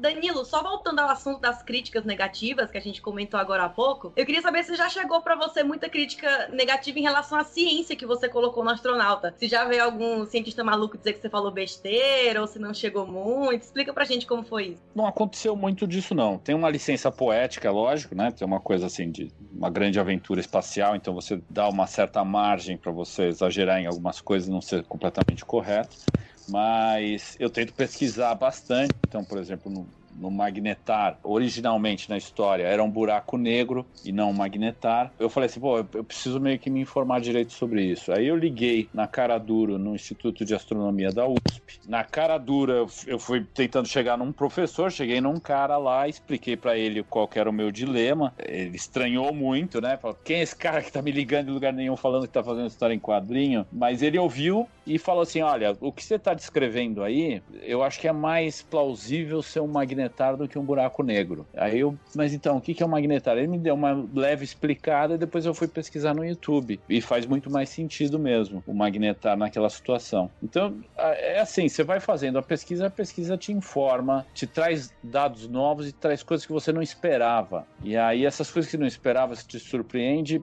às vezes são algumas coisas que você acaba usando no, no, no HQ. E, Danilo, sabe que você falou um negócio aí, cara? Eu lembro quando saiu o Magnetar, cara, a gente foi notícia em tantos veículos, cara. Até Playboy a gente saiu. E aí, ah, graphic novel, graphic novel. E agora há pouco a Mariel fazer uma pergunta, ela falou uma coisa que é muito comum. Até em 2012, ninguém falava MSP. A gente tinha lançado o MSP 50.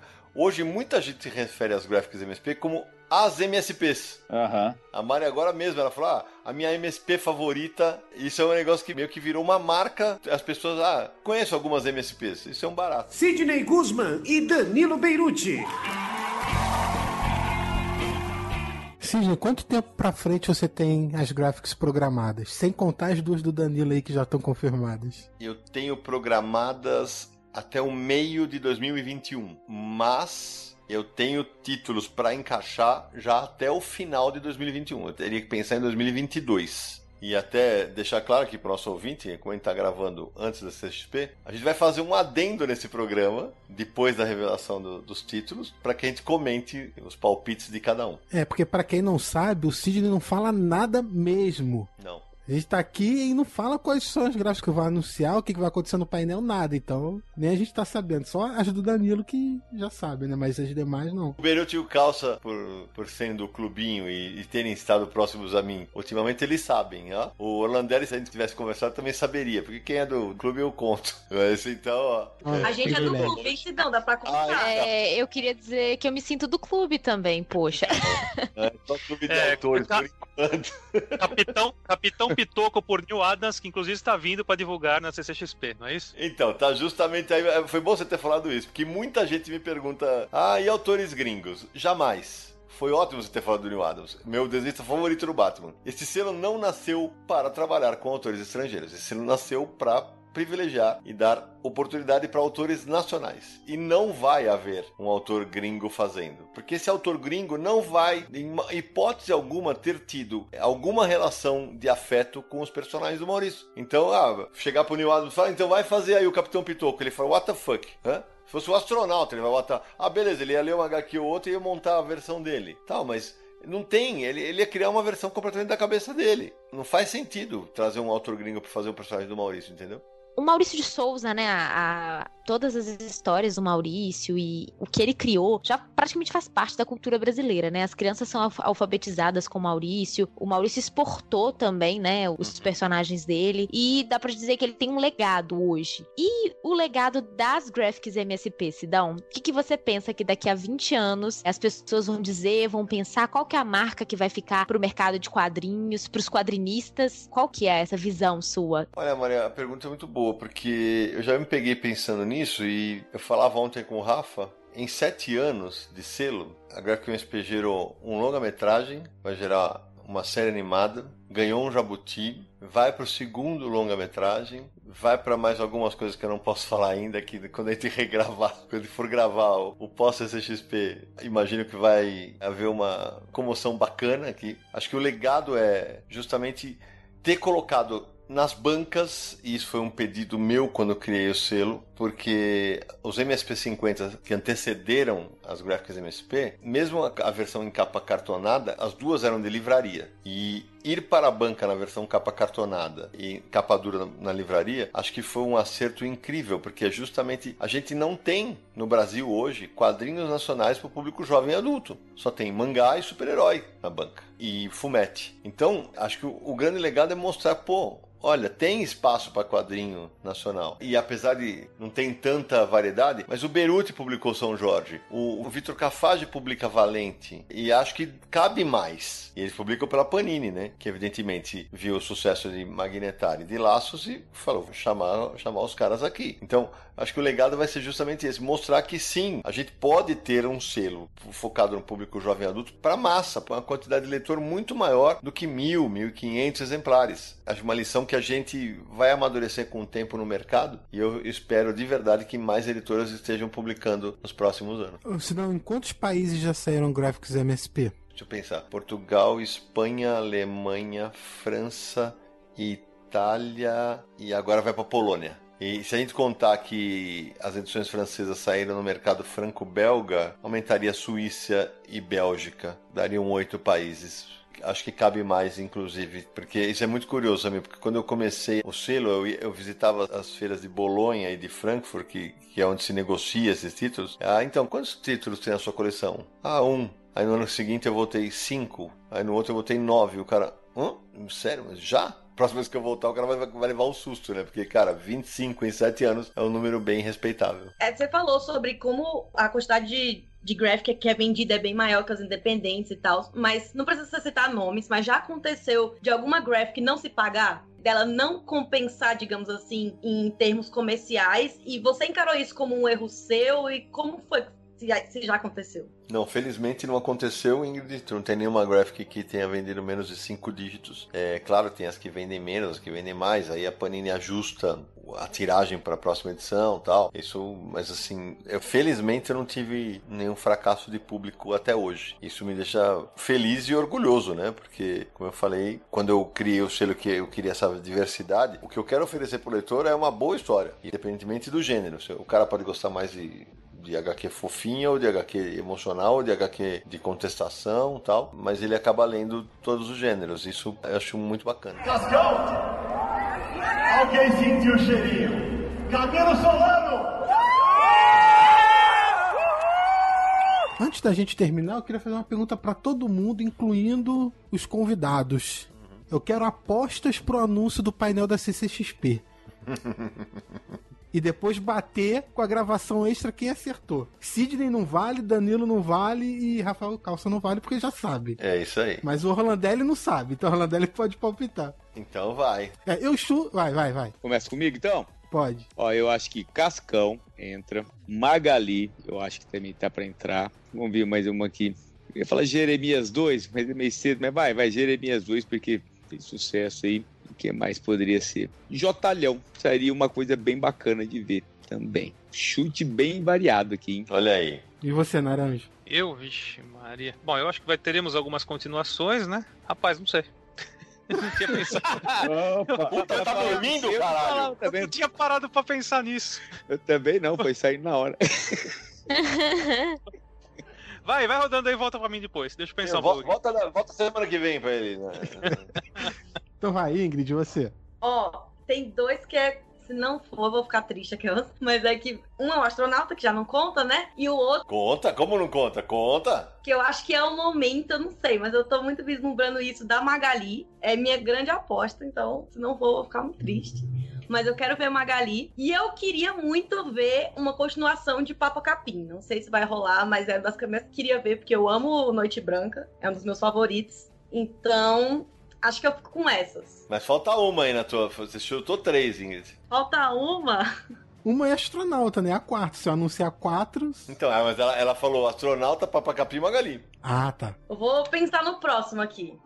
Vai, Mari. Sou eu então, né? É, vou dar uma aposta que é de Pedro, uma graphic do Anjinho. Vou apostar no rolo pra pegar essa vibe, né, de ter feito algo da Tina recentemente. Eles estão ali na mesma turma, então vai o rolo. Ah, eu queria muito que tivesse algum filme ou uma série, algo que fugisse um pouco do, né, um anúncio que nem quando anunciaram laços, assim. Uhum. Deixa eu ver. Quero muito Magali também. E eu queria muito um quadrinho do Mingau. Também tô falando que eu queria, né? Não que eu realmente acho que vai ter, mas eu aposto na Magali também. Bom, sou eu então? Bom, astronauta, claro, né? Já tá confirmado. Eu também acho que vai ter uma do Cascão, uma do Franjinha. Pra terminar, deixa eu pensar aqui. Vou botar Jeremias 2. O Franjinha foi uma boa. Fica como a minha quarta aposta, viu? Boa. Então, termino? Então vamos lá. Continuação do astronauta, continuação do, do Jeremias. Chaveco, protagonismo. Já tô dando até deu o título. Tem que existir, então. só- Já tem por favor. Já deu o título, velho. E. Quinzinho, padoca. Pronto, já fechei. É o lado gordice do naranjo falando, né? Meu Olha, Deus nós teremos que esperar sete dias pra saber a resposta. Você que tá nos ouvindo vai saber daqui a 10 segundos, tá bom? Então, Isso é verdade, mas a, a parte boa, sabe, é que quando for publicado esse episódio, todo mundo já vai ter visto, inclusive, os teasers, que serão quatro, vou dizer, e as novidades oriundas do selo Graphic MSP. Essa vai ser a da parte. gente, das nossas. É, vai ser, vai ser aqueles caras que é. Quem vai ser o campeão brasileiro, né? então vamos ver como é que foi o nosso bolão aqui, quem fez mais pontos. Vamos É. confirmar. Um, dois, três, já. É isso aí. Tinha esquecido que o astronauta já estava confirmado. Tira o Jotalhão e põe astronauta que ia ser um no zero. Ó, Pois é, eu nem comentei o astronauta também. Perdi vendo? ponto no bolão. Tira o Jotalhão. Aí, aí o Cascal o Magali eu aposto forte. Esse aí eu acho Olha que vai rolar. quem sabe. E o vencedor da categoria História em Quadrinhos é Graphic MSP Jeremias Belli. Bom, meus amigos do Confis Universo, estamos hoje aqui no último dia de CCXP é, para fazer um, o check-out, né? O que aconteceu depois das apostas do nosso episódio sobre Graphics MSP. Nenhum dos quatro que está aqui comigo acertou as quatro Graphics MSP que eu divulguei. Então vamos lá. É, Você lembra, Samir, o que, que você falou? Lembro, mas não vou falar olhando pra câmera não, porque é podcast. Lembro, eu acertei 3 de 4, então eu quase gabaritei. Eu e Orlandelli, aliás, Orlandelli, que não pode estar aqui com a gente. Eu falei, astronauta 5 acertei, Jeremias 2 acertei, Cascão acertei e errei o Penadinho 2, porque eu apostei em franjinha. É porque eu, não- eu achei que você não ia fazer três continuações, iam ser duas inéditas e duas continuações. Falava isso com a Ingrid, que vai falar agora, que vocês esqueceram que no ano passado foram três continuações. Mônica, Pitecos, apesar de ter mudado de autor, Capitão Feio. A inédita foi a Tina. E você, Ingrid? Eu errei quase tudo, mas eu posso falar que eu fiquei muito feliz porque eu adoro o Camilo Solano, então eu acho que ele vai arrasar com o Cascão. E eu fiquei muito impressionada com o Penadinho 2, não esperava. Eu queria muito, porque eu amo vida, é perfeito, mas aí eu não esperava, então tô com altas expectativas. E Jeremias 2 era algo que eu achava que ia vir pro próximo ano, mas já veio agora, tá ótimo, no hype, entendeu, Sidão? É isso. Eu acho que vai ser outro Jabuti, é isso. E isso que a Ingrid falou é muito legal, porque é o seguinte, quando a gente tava gravando, né? Agora a gente pode contar, né? Teve uma hora que alguém falou de Jeremias 2 e o Rafael Calça fez assim, não, mas vocês têm que lembrar que só faz um ano e meio que saiu, né? E aí alguém falou, ah, não, é verdade, é mesmo. E eu e ele no WhatsApp, né? O negócio assim, eu- quase entreguei na gravação, cara. Que eu- uma hora eu ia falar, o Rafael, na primeira, eu falei, caraca, não posso falar que é na primeira que já vou entregar, que alguém vai matar. E eu comi a palavra, inventei uma frase na hora que ficou horrível, certamente na hora da edição a gente vai ouvir. Mas Maria aí, agora já que a Ingrid falou, a gente tem que falar quais são as graphics, né? É, e, aliás, aqui já vai a ordem de lançamento pro ano que vem, tá? Começa com Cascão, do Camilo Solano. A segunda é Penadinho 2, que ninguém esperava, porque faz cinco anos que foi a primeira. Quer dizer, os hiatos podem ser mais curtos ou mais longos. A terceira, que é essa novidade, todo mundo tá esperando o astronauta aqui, a terceira é astronauta. E Jeremias vai ser lançada na Comic Con 2020. E aí, Mari, qual a expectativa? Dizendo primeiro que eu errei todas. Eu acho que eu, eu acertei mal, mal o astronauta, porque primeiro eu nem falei do astronauta, aí depois eu falei, não é verdade, o astronauta, todo mundo sabe que vai ter astronauta, eu que tô panguando aqui. Mas as expectativas são altíssimas, e eu só queria dizer que, assim como a Ingrid, adoro, adoro o trabalho do Camilo, acho que ele é um autor que tem muito potencial, principalmente para trazer um pouco daquela aura de, quase de interior dele, dessa coisa mais, é, que ele, ele tem um trabalho que é muito, é, ele é muito poético, mas ao mesmo tempo ele é muito versátil, muito engraçado, então eu espero ver tudo isso em Cascão. E eu também não imaginava que ia vir Jeremias 2, porque eu pensei, por que o Sidão vai colocar logo quem vai lançar o, o quadrinho, né? Quem vai ser anunciado pra falar com a gente no podcast, né? Pra ficar batendo papo com a gente no podcast. Não fazia muito sentido, né? A chance de alguma coisa sair ali era muito alta, né? Então o Sidão surpreendeu a todos nós mais uma vez.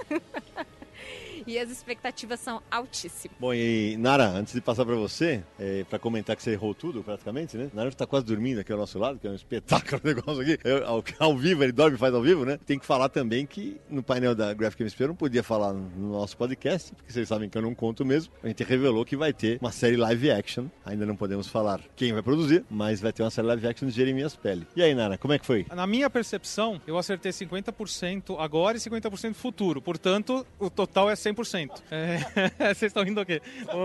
Mas tinha uma pergunta. A pergunta era: quais serão as graphics que serão anunciadas na CCXP 2020? Ou 2019 para 2020. Então, futuro é é outra pergunta. Meu cérebro funciona de maneira diferente. Então, é, eu acertei o Jeremias 2, né? E realmente era o momento. Tem todo sentido. Parabéns pro Jefferson, pro Rafael, sensacional. Acertei o astronauta. Tô pirando com tudo que o Danilo tá fazendo. E os meus chutes foram, que eu lembro muito bem, porque eu dei nome já para as futuras graphic novels. Foi Chaveco, protagonismo.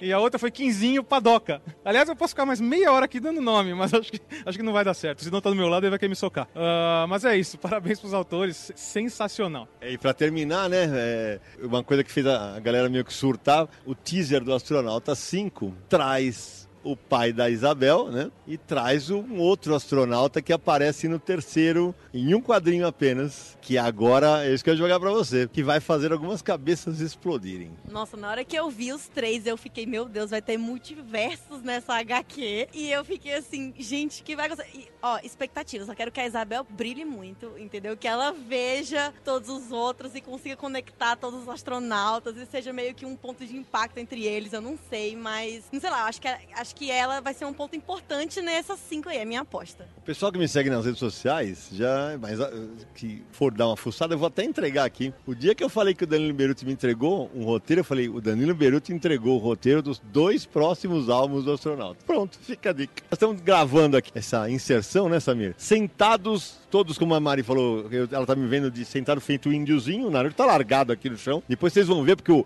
o Pedro filmou, Pedro, meu amigo do Fora do Plástico, olha a cara do Naruto, que beleza. Nós vamos colocar em vídeo pra aterrorizar vocês como, como extra, tá? Então eu, quer- eu queria saber, que, quem quer terminar, Samir? O que, que você quer falar das apostas? Queria comentar que eu já sei um lançamento de 2021, que é Astronauta 6, que é ano sim, ano não astronauta. Ah, tá gravado em áudio e vídeo, vamos conferir depois. E também eu queria falar um pouquinho da live action do Jeremias, que pra mim foi um anúncio que eu não esperava, e ver a turma indo pro, pro live action. Teve um filme, já foi anunciada a data do segundo, do Lições, 10 de dezembro de 2020. Então, é a turma da Mônica, assim, cada vez mais fora do papel e no audiovisual, e eu acho isso muito, muito bom. Queria só fazer um comentário. Todos os dias do, da Comic Con, eu vim com a camiseta do Confins do Universo HQ. Por quê? Porque eu tenho, eu tenho várias. Eu tenho várias camisetas iguais do Confins do Universo. Mas pensando bem, teve gente que achou que eu usei a mesma todos os dias. E que, subliminarmente, né, seria uma maneira de. Quem sabe eu adivinhei que o Cascão seria uma das graphic novels? Vai saber. Pessoas adivinharam pelo odor. É um negócio de empresa, não sei como é, como é que adivinharam. Minha querida Ingrid, muito obrigado. Suas considerações finais. Muito obrigada, tô muito ansiosa. Eu quero Turma do Bermudão do Jeremias 2, hein, Sidão? Já tô deixando aqui garantido. E é isso aí, muito sucesso para as graphics em 2020. Samina Aliato. Outra despedida, a gente já fez uma na gravação.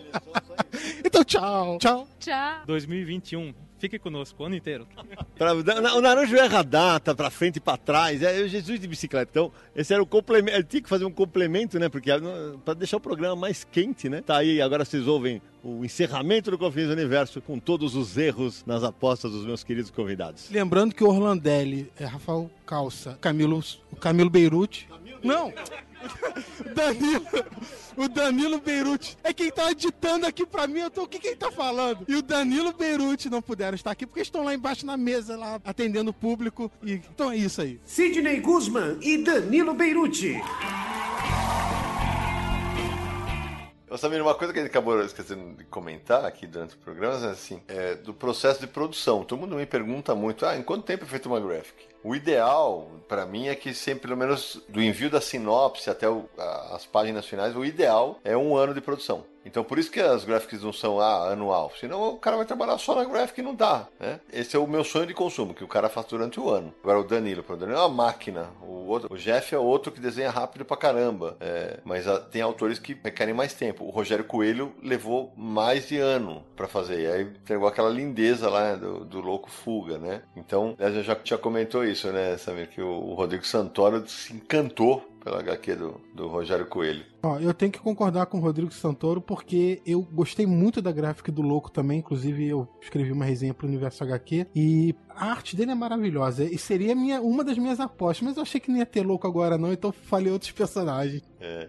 Ô Samir, já que você falou de resenha, acho que vale a pena citar. Logo que as graphics começaram a sair no Universo HQ, cara, eu não peço para as pessoas resenharem as graphics MSP. Os, os autores resenhavam, os resenhistas escreviam os textos. E calhou que teve várias notas máximas no começo. Aí tem leitor que não, ah, o pessoal tá fazendo isso por causa do Sidney. Eu falei, gente, pelo amor de Deus, então todo mundo que deu nota máxima nos outros sites era por minha causa. Ah, pelo amor de Deus, né, cara? É, aí quando começaram a vir notas baixas, não sei o que mais baixas, inclusive no Universal aqui, essas pessoas somem convenientemente, né? Então, é, essa- só para arredondar naquela pergunta das críticas, né? O pessoal acabava falando, ah, beleza, vai misturar o Sidney jornalista com o Sidney editor para tentar atacar o Universal aqui, algo que a gente realmente não deixa acontecer. Ah, só não, não queria deixar, eh, fazer um agradecimento aqui pro Marcelo e o Magno Costa. Tá pra sair a, a graphic novel Tormenta, do Capitão Feio, segundo volume, e os autores gentilmente me convidaram pra fazer o texto de quarta capa. Não teve nada a ver com o Sidney, tá? Vai partir, foi uma iniciativa deles, que eu fiquei muito feliz e honrado. Então, assim, agradeço os dois e, e fiquei emocionado mesmo. Foi, foi muito bacana. Aliás, quando eles me falaram que eles queriam você, eu falei, vocês estão certos disso? Não, é verdade mesmo? Tô brincando. E foi legal você falar isso, viu, Nara? Que é um negócio que eu ia acabar esquecendo de comentar. Esse é um dos maiores perrengues do editor quando tá fechando uma graphic MSP, o texto de quarta capa. Por quê? Porque é muito comum que o autor termine a graphic bem perto do fechamento. E é óbvio que quando você manda para alguém que é um convidado, que é uma pessoa de fora, o ideal é que você mande colorida, já revisada. Você chega para um convidado e fala, então você tem uma semana. O cara vai falar, ah, merda, né? Cara, de jeito nenhum. Então, essa é uma das partes mais complicadas pra mim. No teu caso, inclusive, foi a salvação da lavoura. Porque eu falei, laranja eu posso cobrar com, com a maior facilidade do mundo. Agiliza esse negócio aí. Mas a maioria das vezes eu não posso fazer isso. A graphic do Rafa, o MC da tinha topado tal. E o prazo comendo, eu falei, ferrou, não vai. Eu, eu fiz um negócio que eu nunca fiz. Eu mandei pra Panini e foi pra gráfica com um texto falso, porque o, o MC da falou, vou entregar. E a gente trocaria na prova de gráfica. Isso aconteceu, tanto é que quando o MC da mandou o texto, estou no metrô, desesperado. Chega um WhatsApp, Sidão, vai lá olhar o e-mail. Aí eu olhei, eu li o e-mail do Chorei no metrô, porque o texto dele é espetacular. Mas essa é uma das partes que dá trabalho pra caramba, né? né? Porque envolve o prazo, né? E envolve um terceiro, que evidentemente tem que fazer no tempo dele, né? Porque ele é o convidado, né? E quem escolhe são os autores, Sidão, ou você? Ah, é uma troca. O Rafa foi quem sugeriu o Emicida, né, Rafa? É, a gente conversou, né? A gente tava pensando nos nomes, o MC ele pareceu muito claro, e até porque ele adora quadrinhos. Ele é mó nerd de quadrinhos, ele adora quadrinhos. Ele fala sempre que gostaria de ter sido quadrinista, mas aí o rap chegou antes na vida dele, assim, tipo, como uma forma de, de fazer o que amava. É. Então, foi melhor que a encomenda, e depois teve roupas, né? A linha de roupas do Jeremias com a Laboratório Fantasma, que é a empresa do Homicida. Eu, eu não sei como é com os outros autores, mas todo o processo do Jeremias, inclusive a escolha de quem vai escrever, foi tudo muito debatido. Como, sabe, alguém sugere, mas a gente troca ideia na boa. É sempre assim, eu, eu procuro. Tem autor de graphic que sugere, tem outros que eu sugiro. O já meteu a régua lá em cima, né? Magnetar saiu com o texto do Amir Klink. E já saíram nas quartas capas Amir Klink, o Mário Sérgio Cortella, deixa eu lembrar de mais gente. É, Cal Hamburger, Eduardo Risso, Carlos Saldanha, o Daniel Rezende. Puta, já saiu uma galera. O nível, o Ivan Costa saiu, o Marcelo Forlani, o Marcelo Naranjo, pra colocar tudo no mesmo nível, hein, Nara? Começou bacana, hein? A Jutiuti, que foi o texto de, de Ensina Respeito. Então a gente é muito legal, porque eu, eu sempre procuro alguém que tenha a ver com o tema que vai ser trabalhado na HQ, né? É, o Guilherme Briggs já fez. Então é. E é um padrão que eu estabeleci. Quando a gente pensou no começo da série, o Danilo falou: vai ter o, o texto do, do Amir Klink. Eu falei, pô, então vamos manter isso sempre. Vai ter sempre a sinopse da HQ na quarta capa e um texto de convidado. É uma fórmula que a gente mantém até hoje. E eles pensaram em mim, se eu não me engano, a partir de um podcast anterior, no qual eu conto da, da origem do Capitão Feio, que é um personagem que eu sempre curti demais. Exatamente. Exatamente. E eles falam, a gente gosta do trabalho do Naranja, eles são ouvintes do Confins, leitores do Universal aqui. E, e fala, pô, você se incomodaria? Eu falei, não, é um pedido de vocês, vamos aí. É uma das partes que, que eu falei, é uma das partes que é sempre o final. Geralmente a última coisa da, da HQ é a chegada do de quarta capa. Cascão! Alguém sentiu o cheirinho? Camilo Solano! Ô Sidão, mas pra finalizar, posso finalizar? Vai. Última pergunta. Você já me falou sobre isso, a gente já conversou isso da outra vez que eu te entrevistei, mas eu vou trazer essa questão pra cá, Uhum. que é algum roteirista da MSP poder fazer uma graphic. Porque já aconteceu o contrário, né? O Holandelli começou com a graphic, depois agora Sim. Historinhas da Mônica e já vai acontecer ou aí você ainda tá meio resistente? Como tá isso aí? É, na verdade, eu acho que tem autores da casa que fariam belas graphics MSP. O problema é que quando eu fiz o, o Ouro da Casa, que é um livro que é nos moldes do MSP 50, que saiu depois dos três, é, era um negócio mais tranquilo, porque lá na casa, se somar autores que trabalham com traço, com roteiro, cara, são quase 90 pessoas. Aí você escolheu, por que, que você escolheu esse aqui, né? E não aquele lá, né? Então, eu acho que é um passo que nós vamos ter que dar em algum momento, né? De fazer uma graphic com autores da casa, mas ainda tá muito nebulosa essa história ainda, porque como tem uma programação muito longa já das graphics feitas, né? E, e pensadas, eu lembro, por exemplo, a Bianca Pinheiro ficou mais de um ano, um ano e meio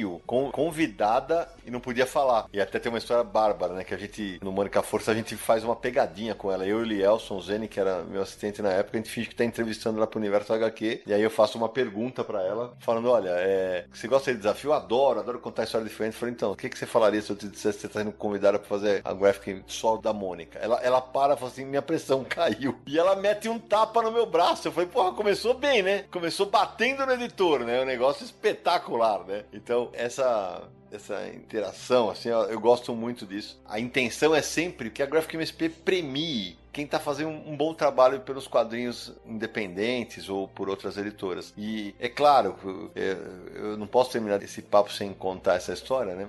Tem muita gente que com o sucesso do selo escreve pra mim, ah, tem uma ideia brilhante. E o cara nunca publicou nada. Ele quer, ele quer estrear numa Graphic MSP. Não rola. Como já aconteceu, de outro dia apareceu um cara que. Ah, é que eu escrevi roteiros aqui para três filmes dos personagens do Maurício, queria te entregar. Não, não rola, porque eu não posso receber roteiros a não ser de autores para quem eu pedi. Porque há alguns anos um maluco disse na internet, e ficou. Isso é sempre no inbox, né? Que ele era meu agente e ele que escolhia os autores. O cara era tão bom que ele era também o cara que escolhia os autores que iam pra CCXP e ele era representante da Quanta também, na época. Tão bom que ele era. esse cara se retratou publicamente, é, quem fuçar no meu Facebook vai achar, é, mas por conta disso eu não recebo mais nenhuma ideia que seja, a não ser que eu tenha pedido para o autor. Para evitar esse tipo de confusão, é uma, uma orientação do jurídico do MSP.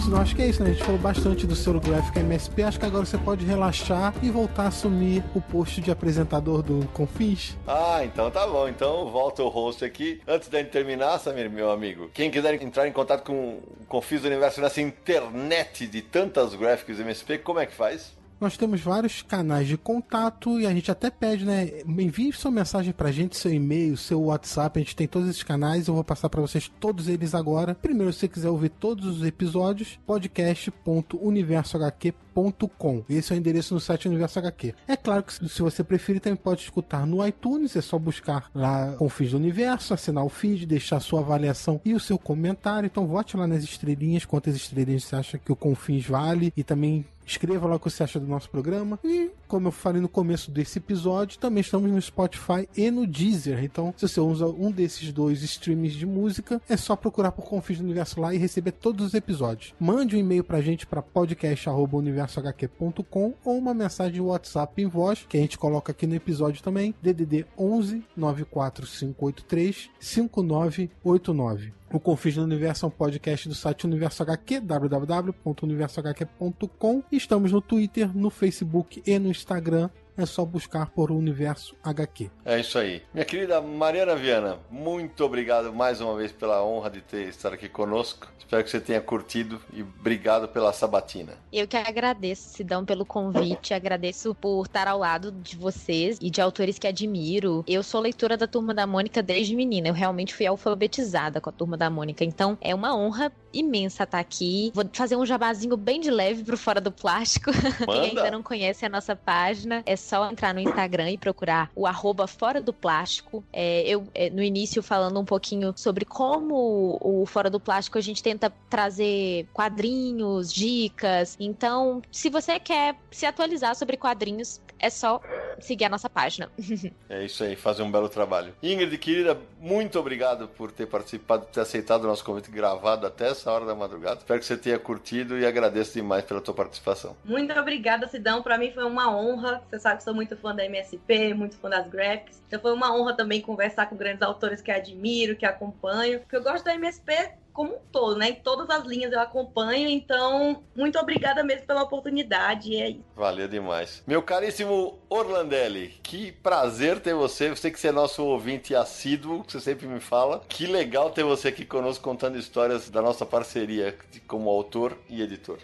Ah, foi muito bacana esse bate-papo. Valeu demais o convite. Sempre agradeço também pela confiança, né, de ter participado de, desse selo aí, tá? Valeu mesmo e muito obrigado. Valeu demais. Danilão, meu, entre aspas, filho mais velho, meu parceiro já de longa data aí, cara, obrigado por ter estreado no Confins do Universo com tanta categoria, contando as histórias do, da nossa parceria com o astronauta. Valeu demais. Não, imagina, agradeço eu aqui é, o convite e, meu, Graphics MSP é um, um selo que só tende a crescer mais, que eu acho que tá só começando. E para fechar, meu amigo Rafael Calça, que ontem choramos junto, rimos junto, bebemos juntos. É, como eu falei, o Jeremias Pérez já me fez chorar ele, tantas vezes, né? De alegria, de dor, de, de emoção.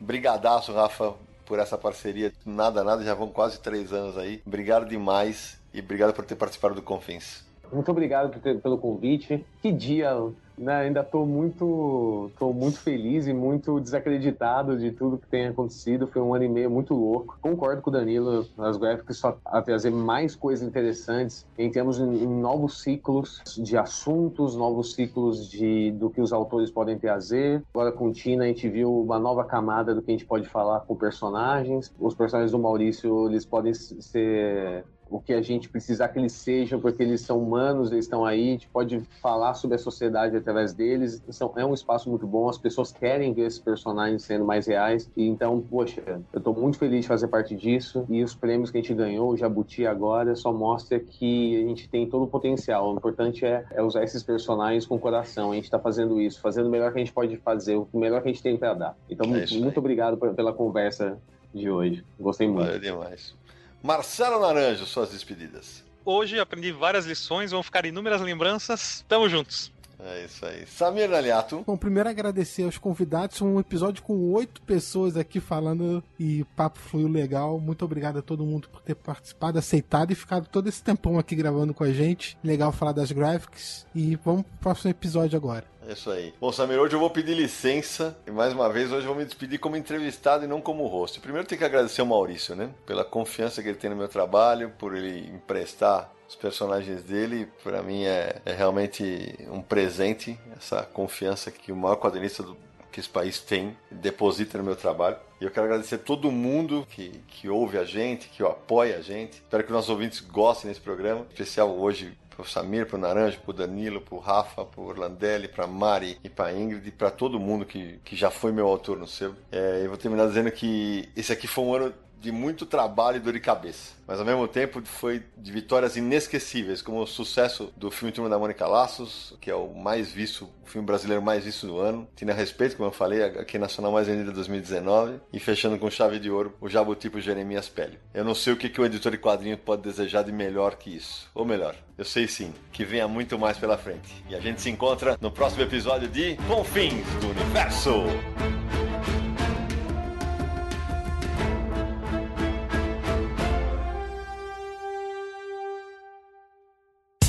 No dia mais claro ou na noite mais densa, você está deixando a nossa presença. Faça uma boa viagem de volta, mas não fique disperso. Nos encontraremos no próximo episódio de Confins do Universo. Este podcast foi editado por Radiofobia, podcast e multimídia.